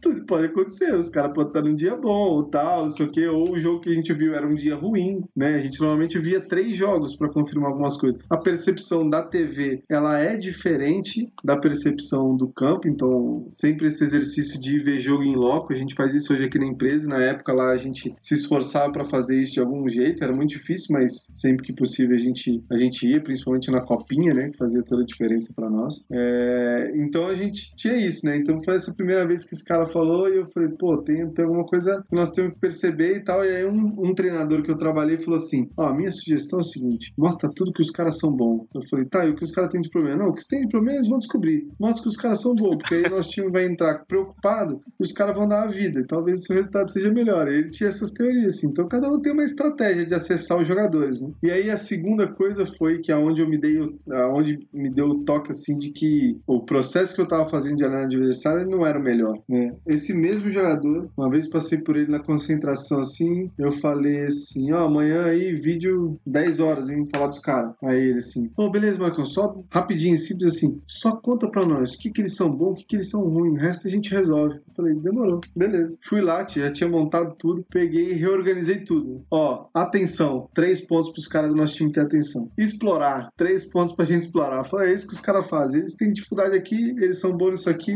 vamos pro jogo. Então, assim, isso aí acessava os caras de uma maneira muito mais forte. Pra eles era muito melhor. Primeiro que o tempo de explicação era muito menor. Segundo Uhum. que você chamava atenção com palavras-chave. Ó, tenham atenção a isso. Então o cara já fica ligado. E ó, aproveita isso aqui. Os caras já ficam ligados. Então foi uma forma de eu aprender que tinha que mudar a estratégia. Esse mesmo cara me deu esses dois toques aí. Foi fenomenal, assim. é. Ah, legal. Nem, nem sempre dá certo. Como teve vezes que a gente viu assim, pô, o atacante dos caras fica lá no segundo pau, hein? Fica de olho nele. Já jogou aqui com a gente, escanteio, ele gosta de ficar lá no segundo pau. Atenção nele, gruda nele, não deixa ele livre, tal, beleza, sei o quê. Primeiro escanteio do jogo contra os caras, bola, alguém desviou, quem tava lá no segundo pau? O próprio, caixa. É, é porque tem algumas coisas que, que é difícil de controlar, né? É. Por exemplo, ah, o Messi. O Messi é um jogador Cuidado medíocre. tal de Messi, hein? Eu é, acho não, esse que- Messi. Pô, ele não surpreende mais ninguém. Todo jogo ele pega a bola, dribla três e faz dois gols. Que surpresa.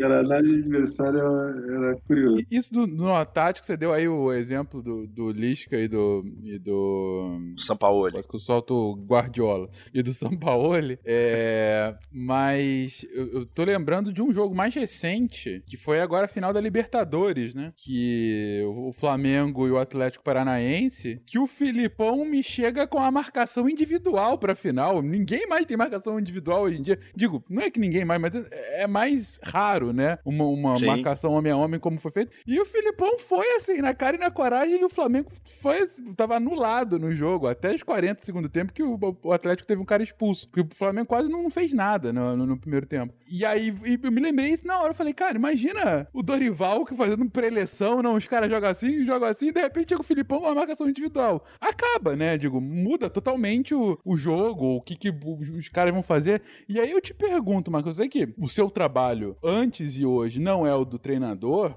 é, então é difícil, talvez seja difícil pra você responder. Mas se numa situação dessa, que o, o treinador vê, ou o Lisca falando, porra, o São Paulo ele tá mudando o time todo o dia e tal, o cara vira, o que, que eu faço agora? Ou o Dorival agora, pô, marcação individual, não tava preparado pra isso. O que, que os caras fazem na prática? Ferrou? Vamos tentar dar instrução, passar papelzinho pro cara? cara. Co- Como, como lidar com essa. Quando essa análise pré-jogo ela é frustrada? Vem o famoso nó tático. É, eu não gosto, e aí é, um- é questão de gosto mesmo, eu não gosto quando se pensa numa equipe, é, na preparação para um jogo, puramente em cima do adversário. Se você olhar só para o adversário, eu acho que é um risco muito grande, porque acontece uma coisa dessa, você não está preparado para mais nada, pronto, o adversário te pegou. Então eu sempre penso assim, ah, você tem que pensar o que, que sua equipe faz que pode dificultar para os caras, né? E a sua equipe ter repertório suficiente para se adaptar, né? Certamente ali foi uma surpresa pro, pro Flamengo. Não quer dizer que eles não tivessem repertório. É porque tem coisas que de fato você não imagina. Você fala assim, caraca, o que esses caras fizeram? Tem algumas coisas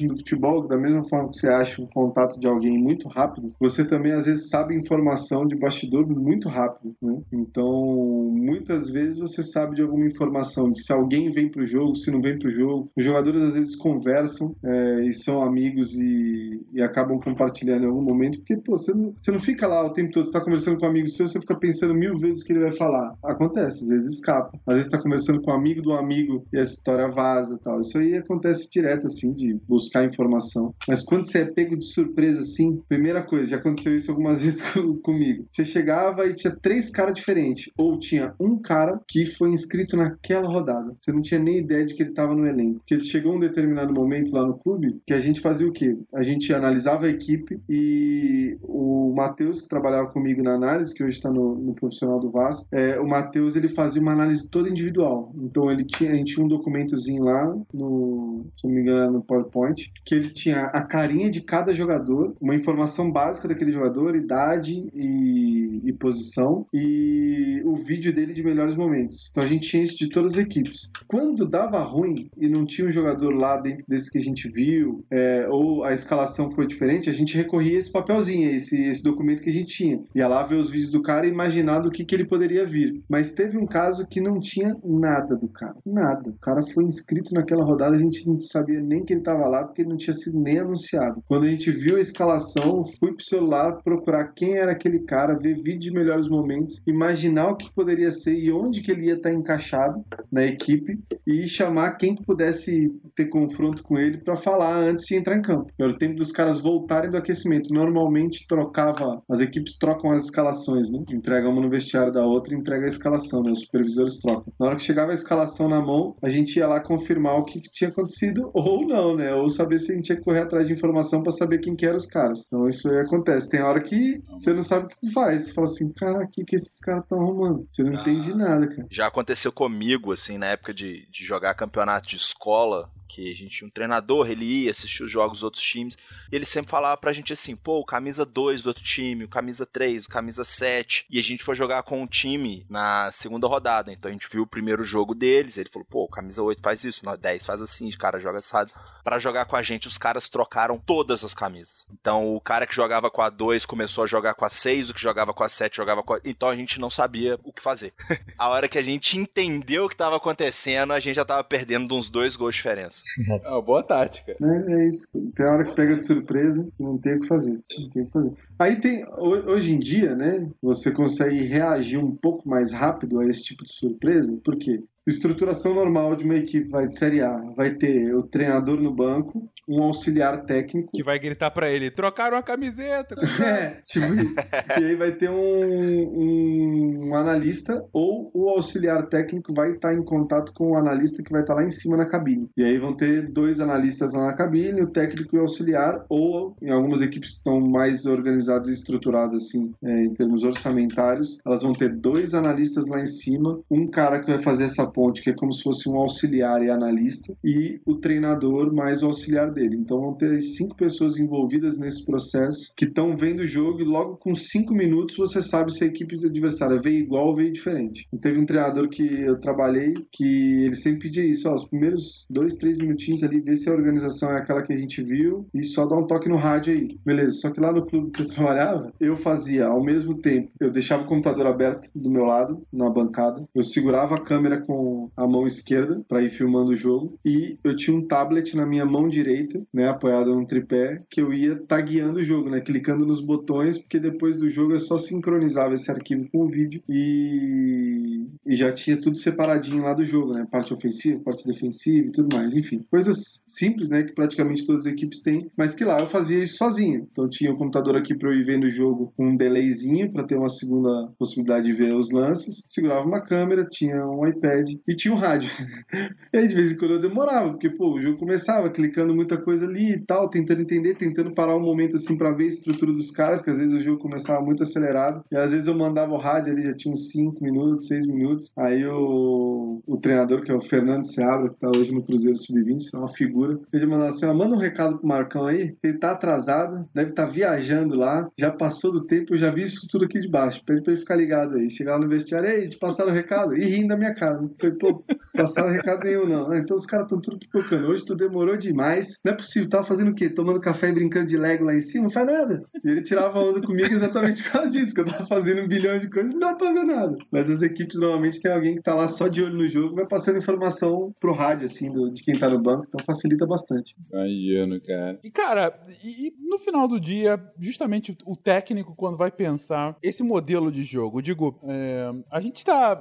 Eu comentei agora, por exemplo, que o, o Atlético Paranaense mudou o estilo da marcação dele para fazer uma individual no Flamengo, e aí jogava um pouco diferente também quando tava com a bola e tal. Inclusive, chegou a marcar, chegou a ter uns, uns bons lances com isso. Mas, em geral, quando a gente tá falando de, de, de sistema tático, vem aqueles famosos números, né? O 4-4-2, o 4-3-3, ou por muito tempo a seleção brasileira jogou com o famoso 4-1-4-1, né? Que era um pouco diferente, ou, sabe, 4-2-4, com o quadrado, o quadrado mágico, mágico, né? O famoso esse, quadrado mágico, exatamente. Esse aí. Hoje, o sistema do Brasil é, é, um negócio até meio esquisito, né? É, é, porque com, com os trocentos atacantes que a gente tá levando, inclusive, pra Copa, né?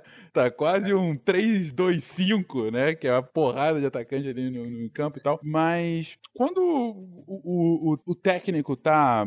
técnico e toda a comissão, claro, estão decidindo esse modelo, não só o sistema, como a forma que vai jogar, é, é, e como principalmente o que ele entende de futebol, né? Então, você tá. O, o Guardiola Guardiola, por exemplo, que foi um dos exponentes, assim, do, do desse novo modelo de, de jogo de, do, dos anos final de 2000, 2010, né? Do, de, de, muito passe e tudo mais, que acabou, que foi, levou a Espanha para o Campeonato Mundial de 2010, inclusive. Ou, ou, você vê um Fernando Diniz, que tá agora no Fluminense, que tem lá o dinizismo, né? De, de só ir tocando, nunca dar chutão. Ou, enquanto isso, tem aqueles estilos mais Filipão, que é uma retranca inacreditável. Filipão, o, o, Corinthians muito tempo jogou também com, com as retrancas inacreditáveis. O próprio Palmeiras também, durante um tempo, ganhando assim. Mas eu sei que vai muito do técnico e tudo mais, mas co como que o cara realiza, assim, não, vamos por esse modelo? Vai ser com as peças? Vai ser pelo que o cara entende de futebol? Vai ser pela a,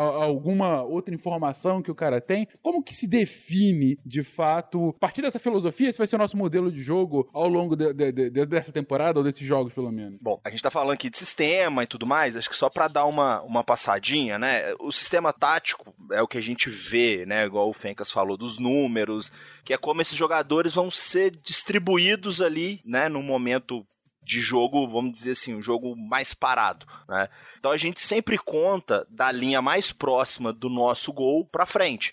Então, quando a gente pensa assim, 4-4-2, quer dizer que a gente joga com quatro jogadores numa primeira linha próxima ao gol, que são os laterais, os zagueiros, né? Quatro jogadores numa segunda linha de meio campo e dois jogadores à frente. Então, é, é porque a gente estava falando aqui, a gente falou muito assim, jogar entre linhas, jogar na primeira linha, atacar a última linha do adversário. Então, é, às vezes, para quem está ouvindo, não tem tanta intimidade, é isso, né? São essas linhas que a gente fala, é como se você pensar assim, o, o time ele tem três setores, né? Ataque, meio e defesa. E a gente sempre conta quantos jogadores estão organizados em, em cada um desses setores. Insiste Ronaldinho pro Rivaldo. Abriu espaço, bateu pro gol. Oliveira quer Ronaldinho, bateu!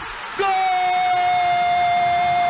Boa. É, acho que essa explicação ela, ela é essencial porque ela clareia bastante algumas coisas, né? Porque assim, eu- uma vez eu tinha uma discussão com um amigo, é, o Felipe Muniz, e a gente uma vez conversando, um tempão a gente ficou batendo um papo sobre, sobre isso, né? Num, num dia de lazer, tomando uma cerveja, conversando. E aí veio esse assunto assim, a gente trabalhava futebol, a gente acabou discutindo sobre isso. E a gente chegou a uma conclusão na época, e para mim cada vez mais faz sentido, de que a gente falar de modelo de jogo é a gente falar de uma coisa que é inatingível. Né? Assim, não, eu, eu cheguei, eu concluí o meu modelo de jogo. É impossível, né? Porque acho que não é um processo que tem, tem esse caráter, né? Modelo de jogo, ele é uma combinação de tantos fatores, tantos fatores, que ele é algo que você vai ter uma busca constante, né? Então, o seu tempo todo você vai tentando se aproximar desse modelo, dessa ideia, daquilo que você enxerga e percebe sobre o jogo, porque tem uma combinação de fatores. Então, que combinação é essa, né? Tem aquele modelo de jogo do treinador, que é o treinador que, que pensa o jogo daquela forma. Então, o Guardiola ele tem uma forma muito clara de pensar o jogo de futebol, né? O Klopp tem uma forma bem clara de pensar o jogo de futebol, né?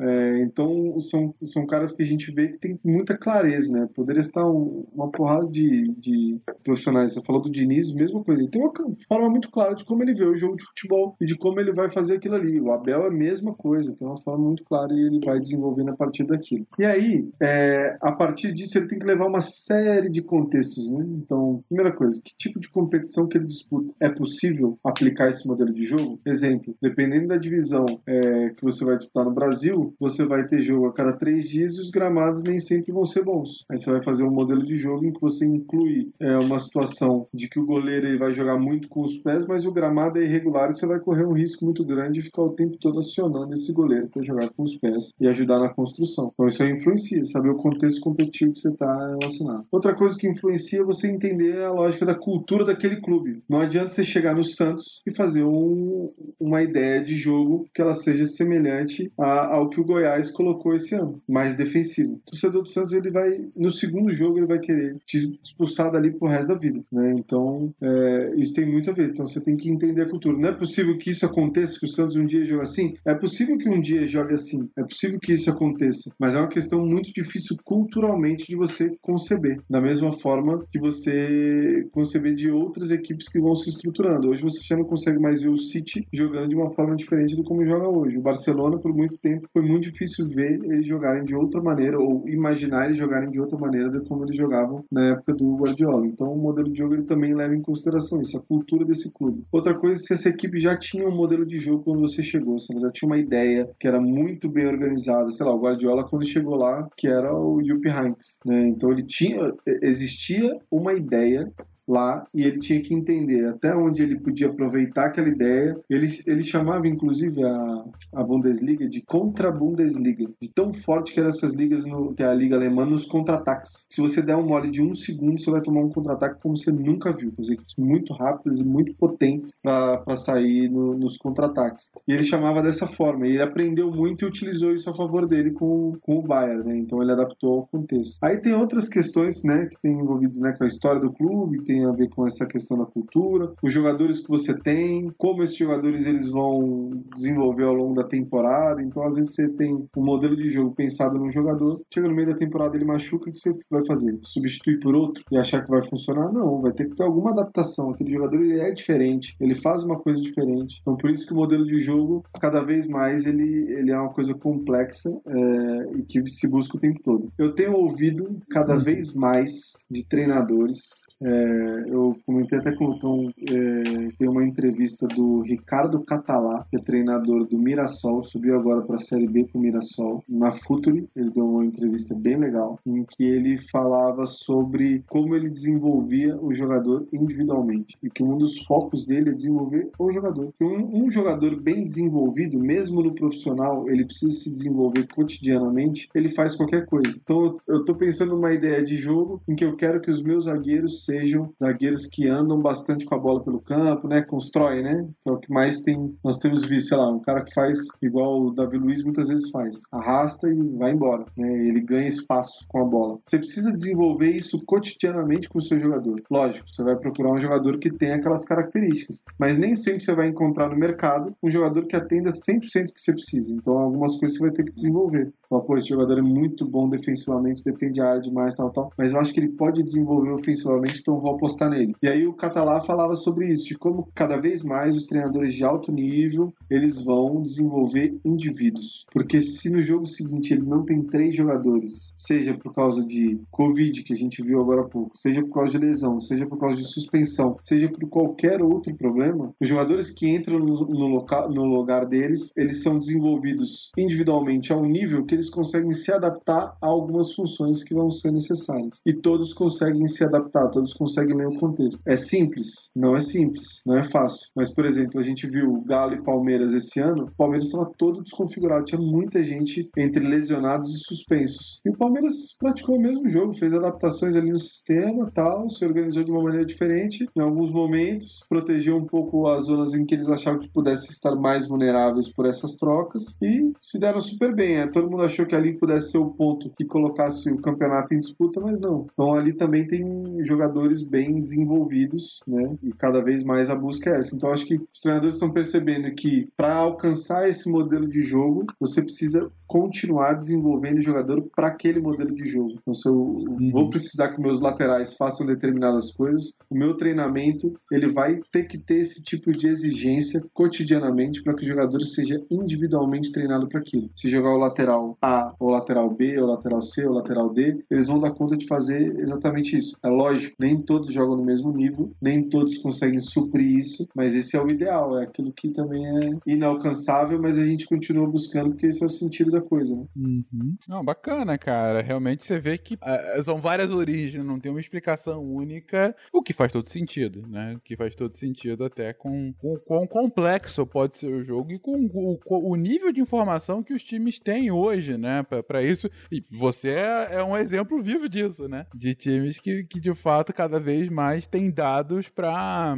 para entender se, se o jogo deles está fazendo efeito ou não, se, se, se, se tá funcionando, se os jogadores estão indo bem ou não, enfim. E para finalizar aqui, a gente já tá aqui indo para quase duas horas de gravação, acho que é, que é bom já, já dar uns finalmente, ainda que o papo esteja bom demais, a gente não pode deixar de falar de Copa do Mundo. A gente comentou aqui de. O Lucão comentou no início do episódio de formação de elenco para Copa, né? A gente teve aqui agora há pouco, agora há pouco mesmo, porque essa Copa tá tudo muito em cima, né? Mal acabou o Campeonato Brasileiro, já tá com Copa e tal. E a própria convocação final foi é só algum, foi duas semanas atrás. Daniel Alves convocado, aquela grande surpresa, tá todo mundo falando disso. Mas o que eu queria é perguntar para vocês mesmo, gente. Estamos aqui, esse episódio tá sendo lançado com mais ou menos uma semana de Copa. Toda a, a, os primeiros jogos da, da primeira fase já devem ter, ter, já devem não, já acabaram. A gente não, a gente tá gravando isso antes de começar a Copa, mas enfim, quando do lançamento já vão ter ocorrido os primeiros jogos da, da primeira fase. E queria ouvir de vocês, o que, que vocês esperam dessa Copa? Não, assim, pode ser chute, palpite.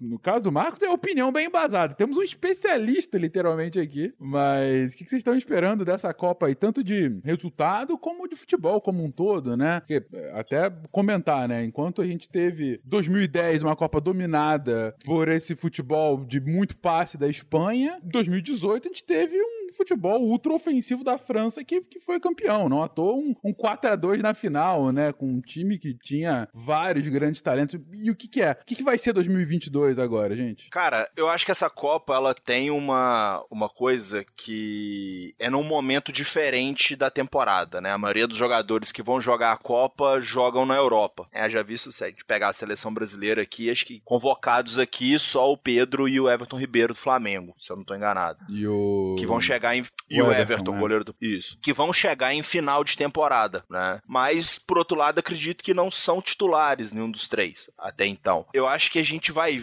Pô, agora pensando no Qatar, muito calor, mas assim, eu acho que a gente vai ver os caras no no auge da forma, sabe? Não vai ser um jogador que vai chegar lá com 50 jogos na temporada, com 40 jogos nas costas. Acho que a galera vai estar tá chegando assim com 20 jogos, 20 e poucos jogos, então chegam mais cansados Eu acho que a gente tende a ver o jogo um pouco mais intenso, né? Até porque foi mudado do pro inverno no hemisfério norte para evitar um pouco o desgaste pelo calor, né, no deserto. Mas eu espero um jogo mais rápido, um jogo mais corrido e, e eu acho que a gente sei lá, talvez tenha uma Copa aí com recorde de gols marcados em função disso. Acho que tá num. O futebol hoje tá num nível muito alto, assim. A gente pegar Brasil, Argentina, Alemanha, França, né? Portugal nunca teve uma seleção tão boa para jogar com o Cristiano Ronaldo. A Espanha que tá meio assim, mas a gente fala assim, pô, prefere pegar a Espanha ou pegar o Equador? Pô, pegar o Equador, não quer pegar a Espanha. Né? Então eu acho que vai ser uma Copa divertida de assistir. O Brasil tem um caminho muito difícil na segunda fase, e mas eu já coloquei a cerveja para gelar, para comemorar o Hexa. eu tô otimista também. Eu vi as convocações, né, das outras seleções. Né? Talvez essa seja a convocação de Copa do Mundo da seleção brasileira em que a gente tenha tido menos polêmica, que eu me recordo uhum. assim, desde 2006. Eu digo polêmica assim, é, que você olha para as posições todas e fala assim, não, tá, teria uma outra opção, talvez uma dúvida aqui outra ali, mas você não fala assim, não, impossível esse cara tá, inquestionável, é, esse cara é totalmente questionável, é, não é possível que vai levar esse jogador, não vai levar outro. Acho que são muitas e, e, não são tão fortes assim, como já tiveram em outros momentos, né? E fora que, de todas as seleções, é, praticamente, se eu não me engano, só o Brasil, talvez Portugal, tenham perdido menos assim por lesão pré-copa, né? O Brasil perdeu o Coutinho, né? Tá, é tá fora assim nesse sentido. Também não tinha saído a convocação ainda, então poderia ser que não estivesse, mas tinha expectativa nisso. E acho que Portugal acho que perdeu o Diogo, o Diogo Jota, né? E, mas tem muita seleção perdendo muita gente. Dizem que vai ser uma Copa também com muito risco de lesão, porque uhum. deram uma exprimida na temporada, mas eu concordo com o Lucão que vai ser altamente intensa essa, essa Copa e que o Brasil, apesar de ter um caminho difícil, talvez ele tenha tido um caminho mais sólido nos últimos anos é, perante as últimas participações, assim, que permitem a seleção ter uma cara mais sólida, ter maturidade, ter tomado uma porrada em 2018, ter muita gente ainda lá e, e ter tomado porrada nesse meio tempo. É, eu tenho boas expectativas também, acho que é um elenco bom, mas é um caminho difícil, sim. É um caminho que não é simples. E é a Copa do Mundo, né? Do nada a gente pode ver lá na, na, na semifinal uma equipe que ninguém esperava. Tu consegue ver a Copa por lazer? Assim, tipo, desligar a cabeça e só assistir? Tomar uma cerveja ainda, ainda vai, assim, em determinados jogos, mas uhum. é difícil, né? Eu, por exemplo, quando eu, não, quando eu não quero trabalhar, eu não assisto futebol. É, porque... entendo. Por mais que às vezes eu pare assim, ah, vou assistir um joguinho aqui. Aí você para, tá pensando em alguma coisa e tal, não sei o que, aí te lembra de trabalho, aí você fica nisso e tal, não sei o que. Então, de vez em quando, fim de semana que eu quero dar uma desconectada, eu falo, não, preciso parar de trabalhar. Aí é só não ver futebol, fazer qualquer outra coisa. Nem jogar videogame de futebol, mas outra coisa. É, eu tenho, eu tenho um notebook muito bom que roda um monte de jogo, só que eu trabalho com computador semana toda, eu não consigo jogar nele. Eu tenho que sentar e jogar um Playstation com o controle na mão. Uhum e jogar no sofá, porque se eu começo eu sendo no computador, mesmo que seja para jogar, eu vou ficando triste. Sim. É, é, é, quando você transforma seu hobby em profissão, né? É, é o exatamente. hobby deixa de ser tanto hobby, né? Trabalhe com o que você Exato. ama, você vai ter uma coisa a menos pra amar na vida. E nunca vai amar mais nada. exatamente.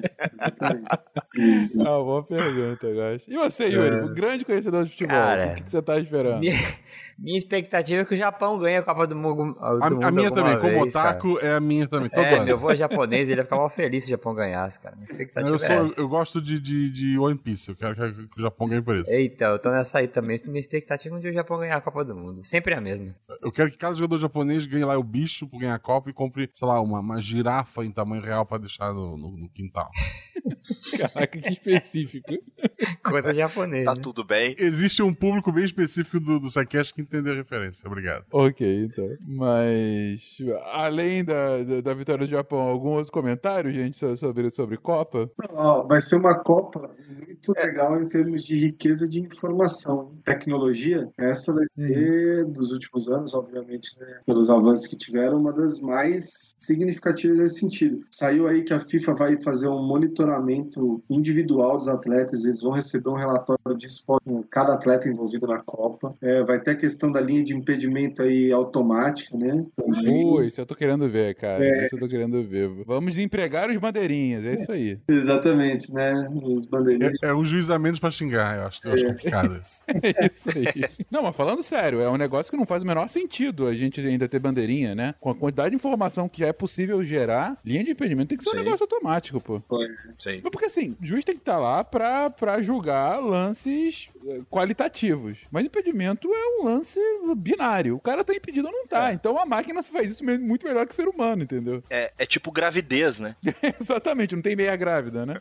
Exatamente. É, mas e aí você pode colocar o, o auxiliar pra pra ajudar de outras formas, pra olhar outras coisas, né? Você tira essa função dele, mas ele ajuda a, a trabalhar em, né, a arbitrar Não, o jogo claro, em claro, outros momentos também. É, eu conheci um professor muito famoso assim na parte da licenciatura na educação física, um dos grandes nomes assim no, no Brasil. Conheci ele através da minha companheira.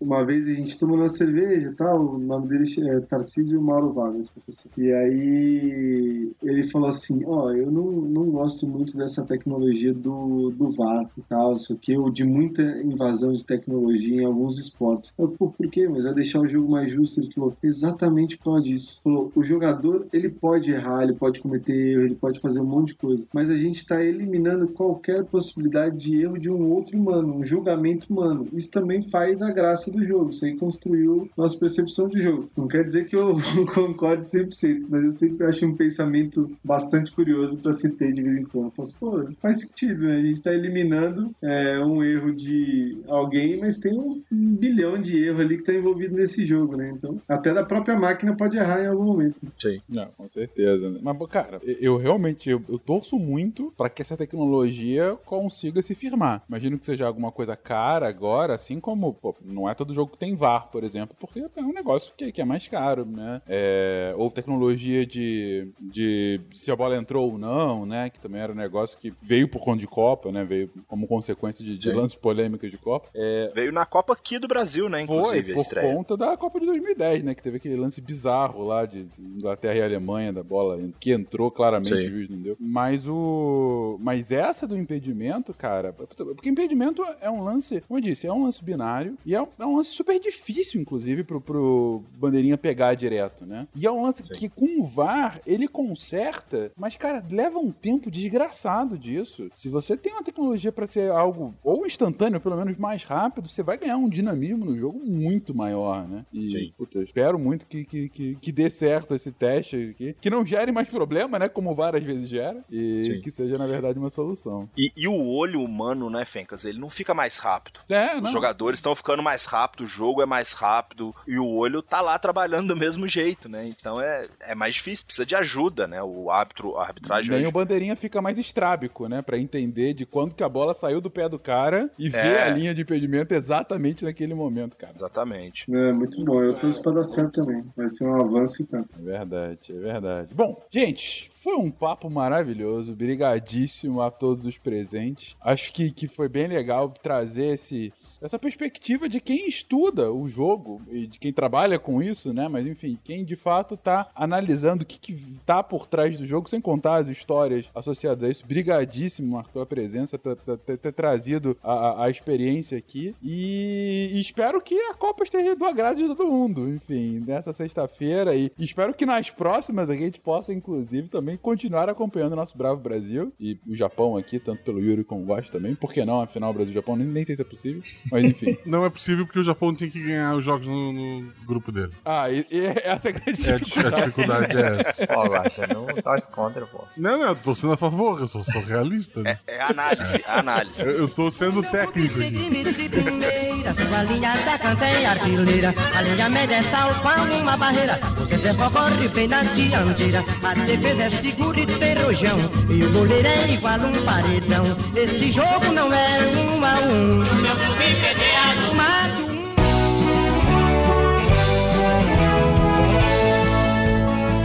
Chegamos na sessão de recadinhos do SciCast. Eu sou a Jujuba, passando aqui só para avisar que se você ouvinte quiser ajudar o projeto a continuar divulgando ciência de forma divertida, você pode através do PicPay, Padrim ou Patreon. Além do SciCast, você ajuda a manter outros projetos da casa e a manter o site também, com a nossa produção diária de textos incríveis. Caso você ainda não tenha visto, a gente editou o patronato para esse ano. Temos novidades bem legais esperando por vocês. Os nossos lindos patronos que apoiam e amam o projeto tanto quanto a gente. Os links vão estar aí no post. Fora isso, se você quiser entrar em contato com a gente para dúvidas, sugestões ou, enfim, recadinhos quaisquer, é só mandar e-mail para contato@sicast.com.br. Por hoje é só e eu encontro vocês na semana que vem.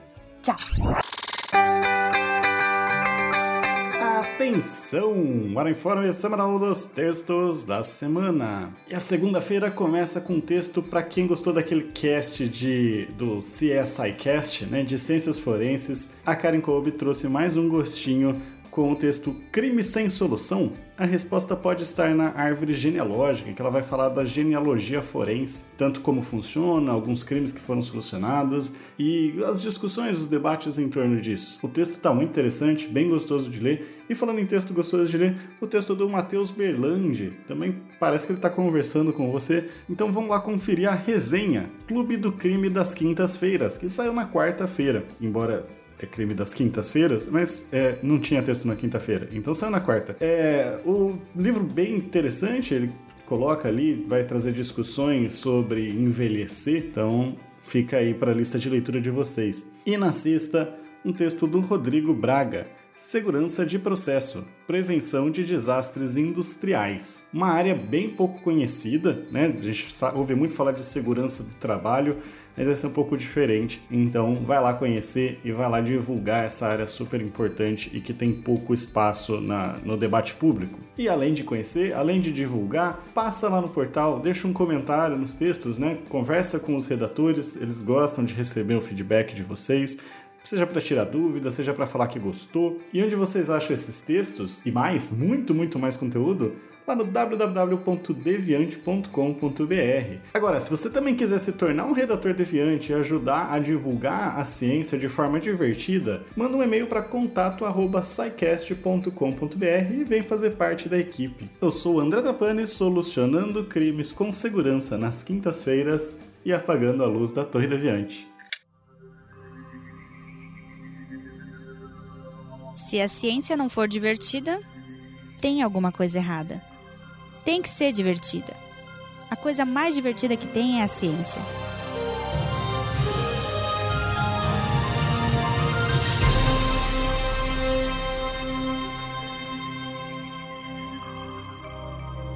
Este programa foi produzido por Mentes Deviantes. deviante.com.br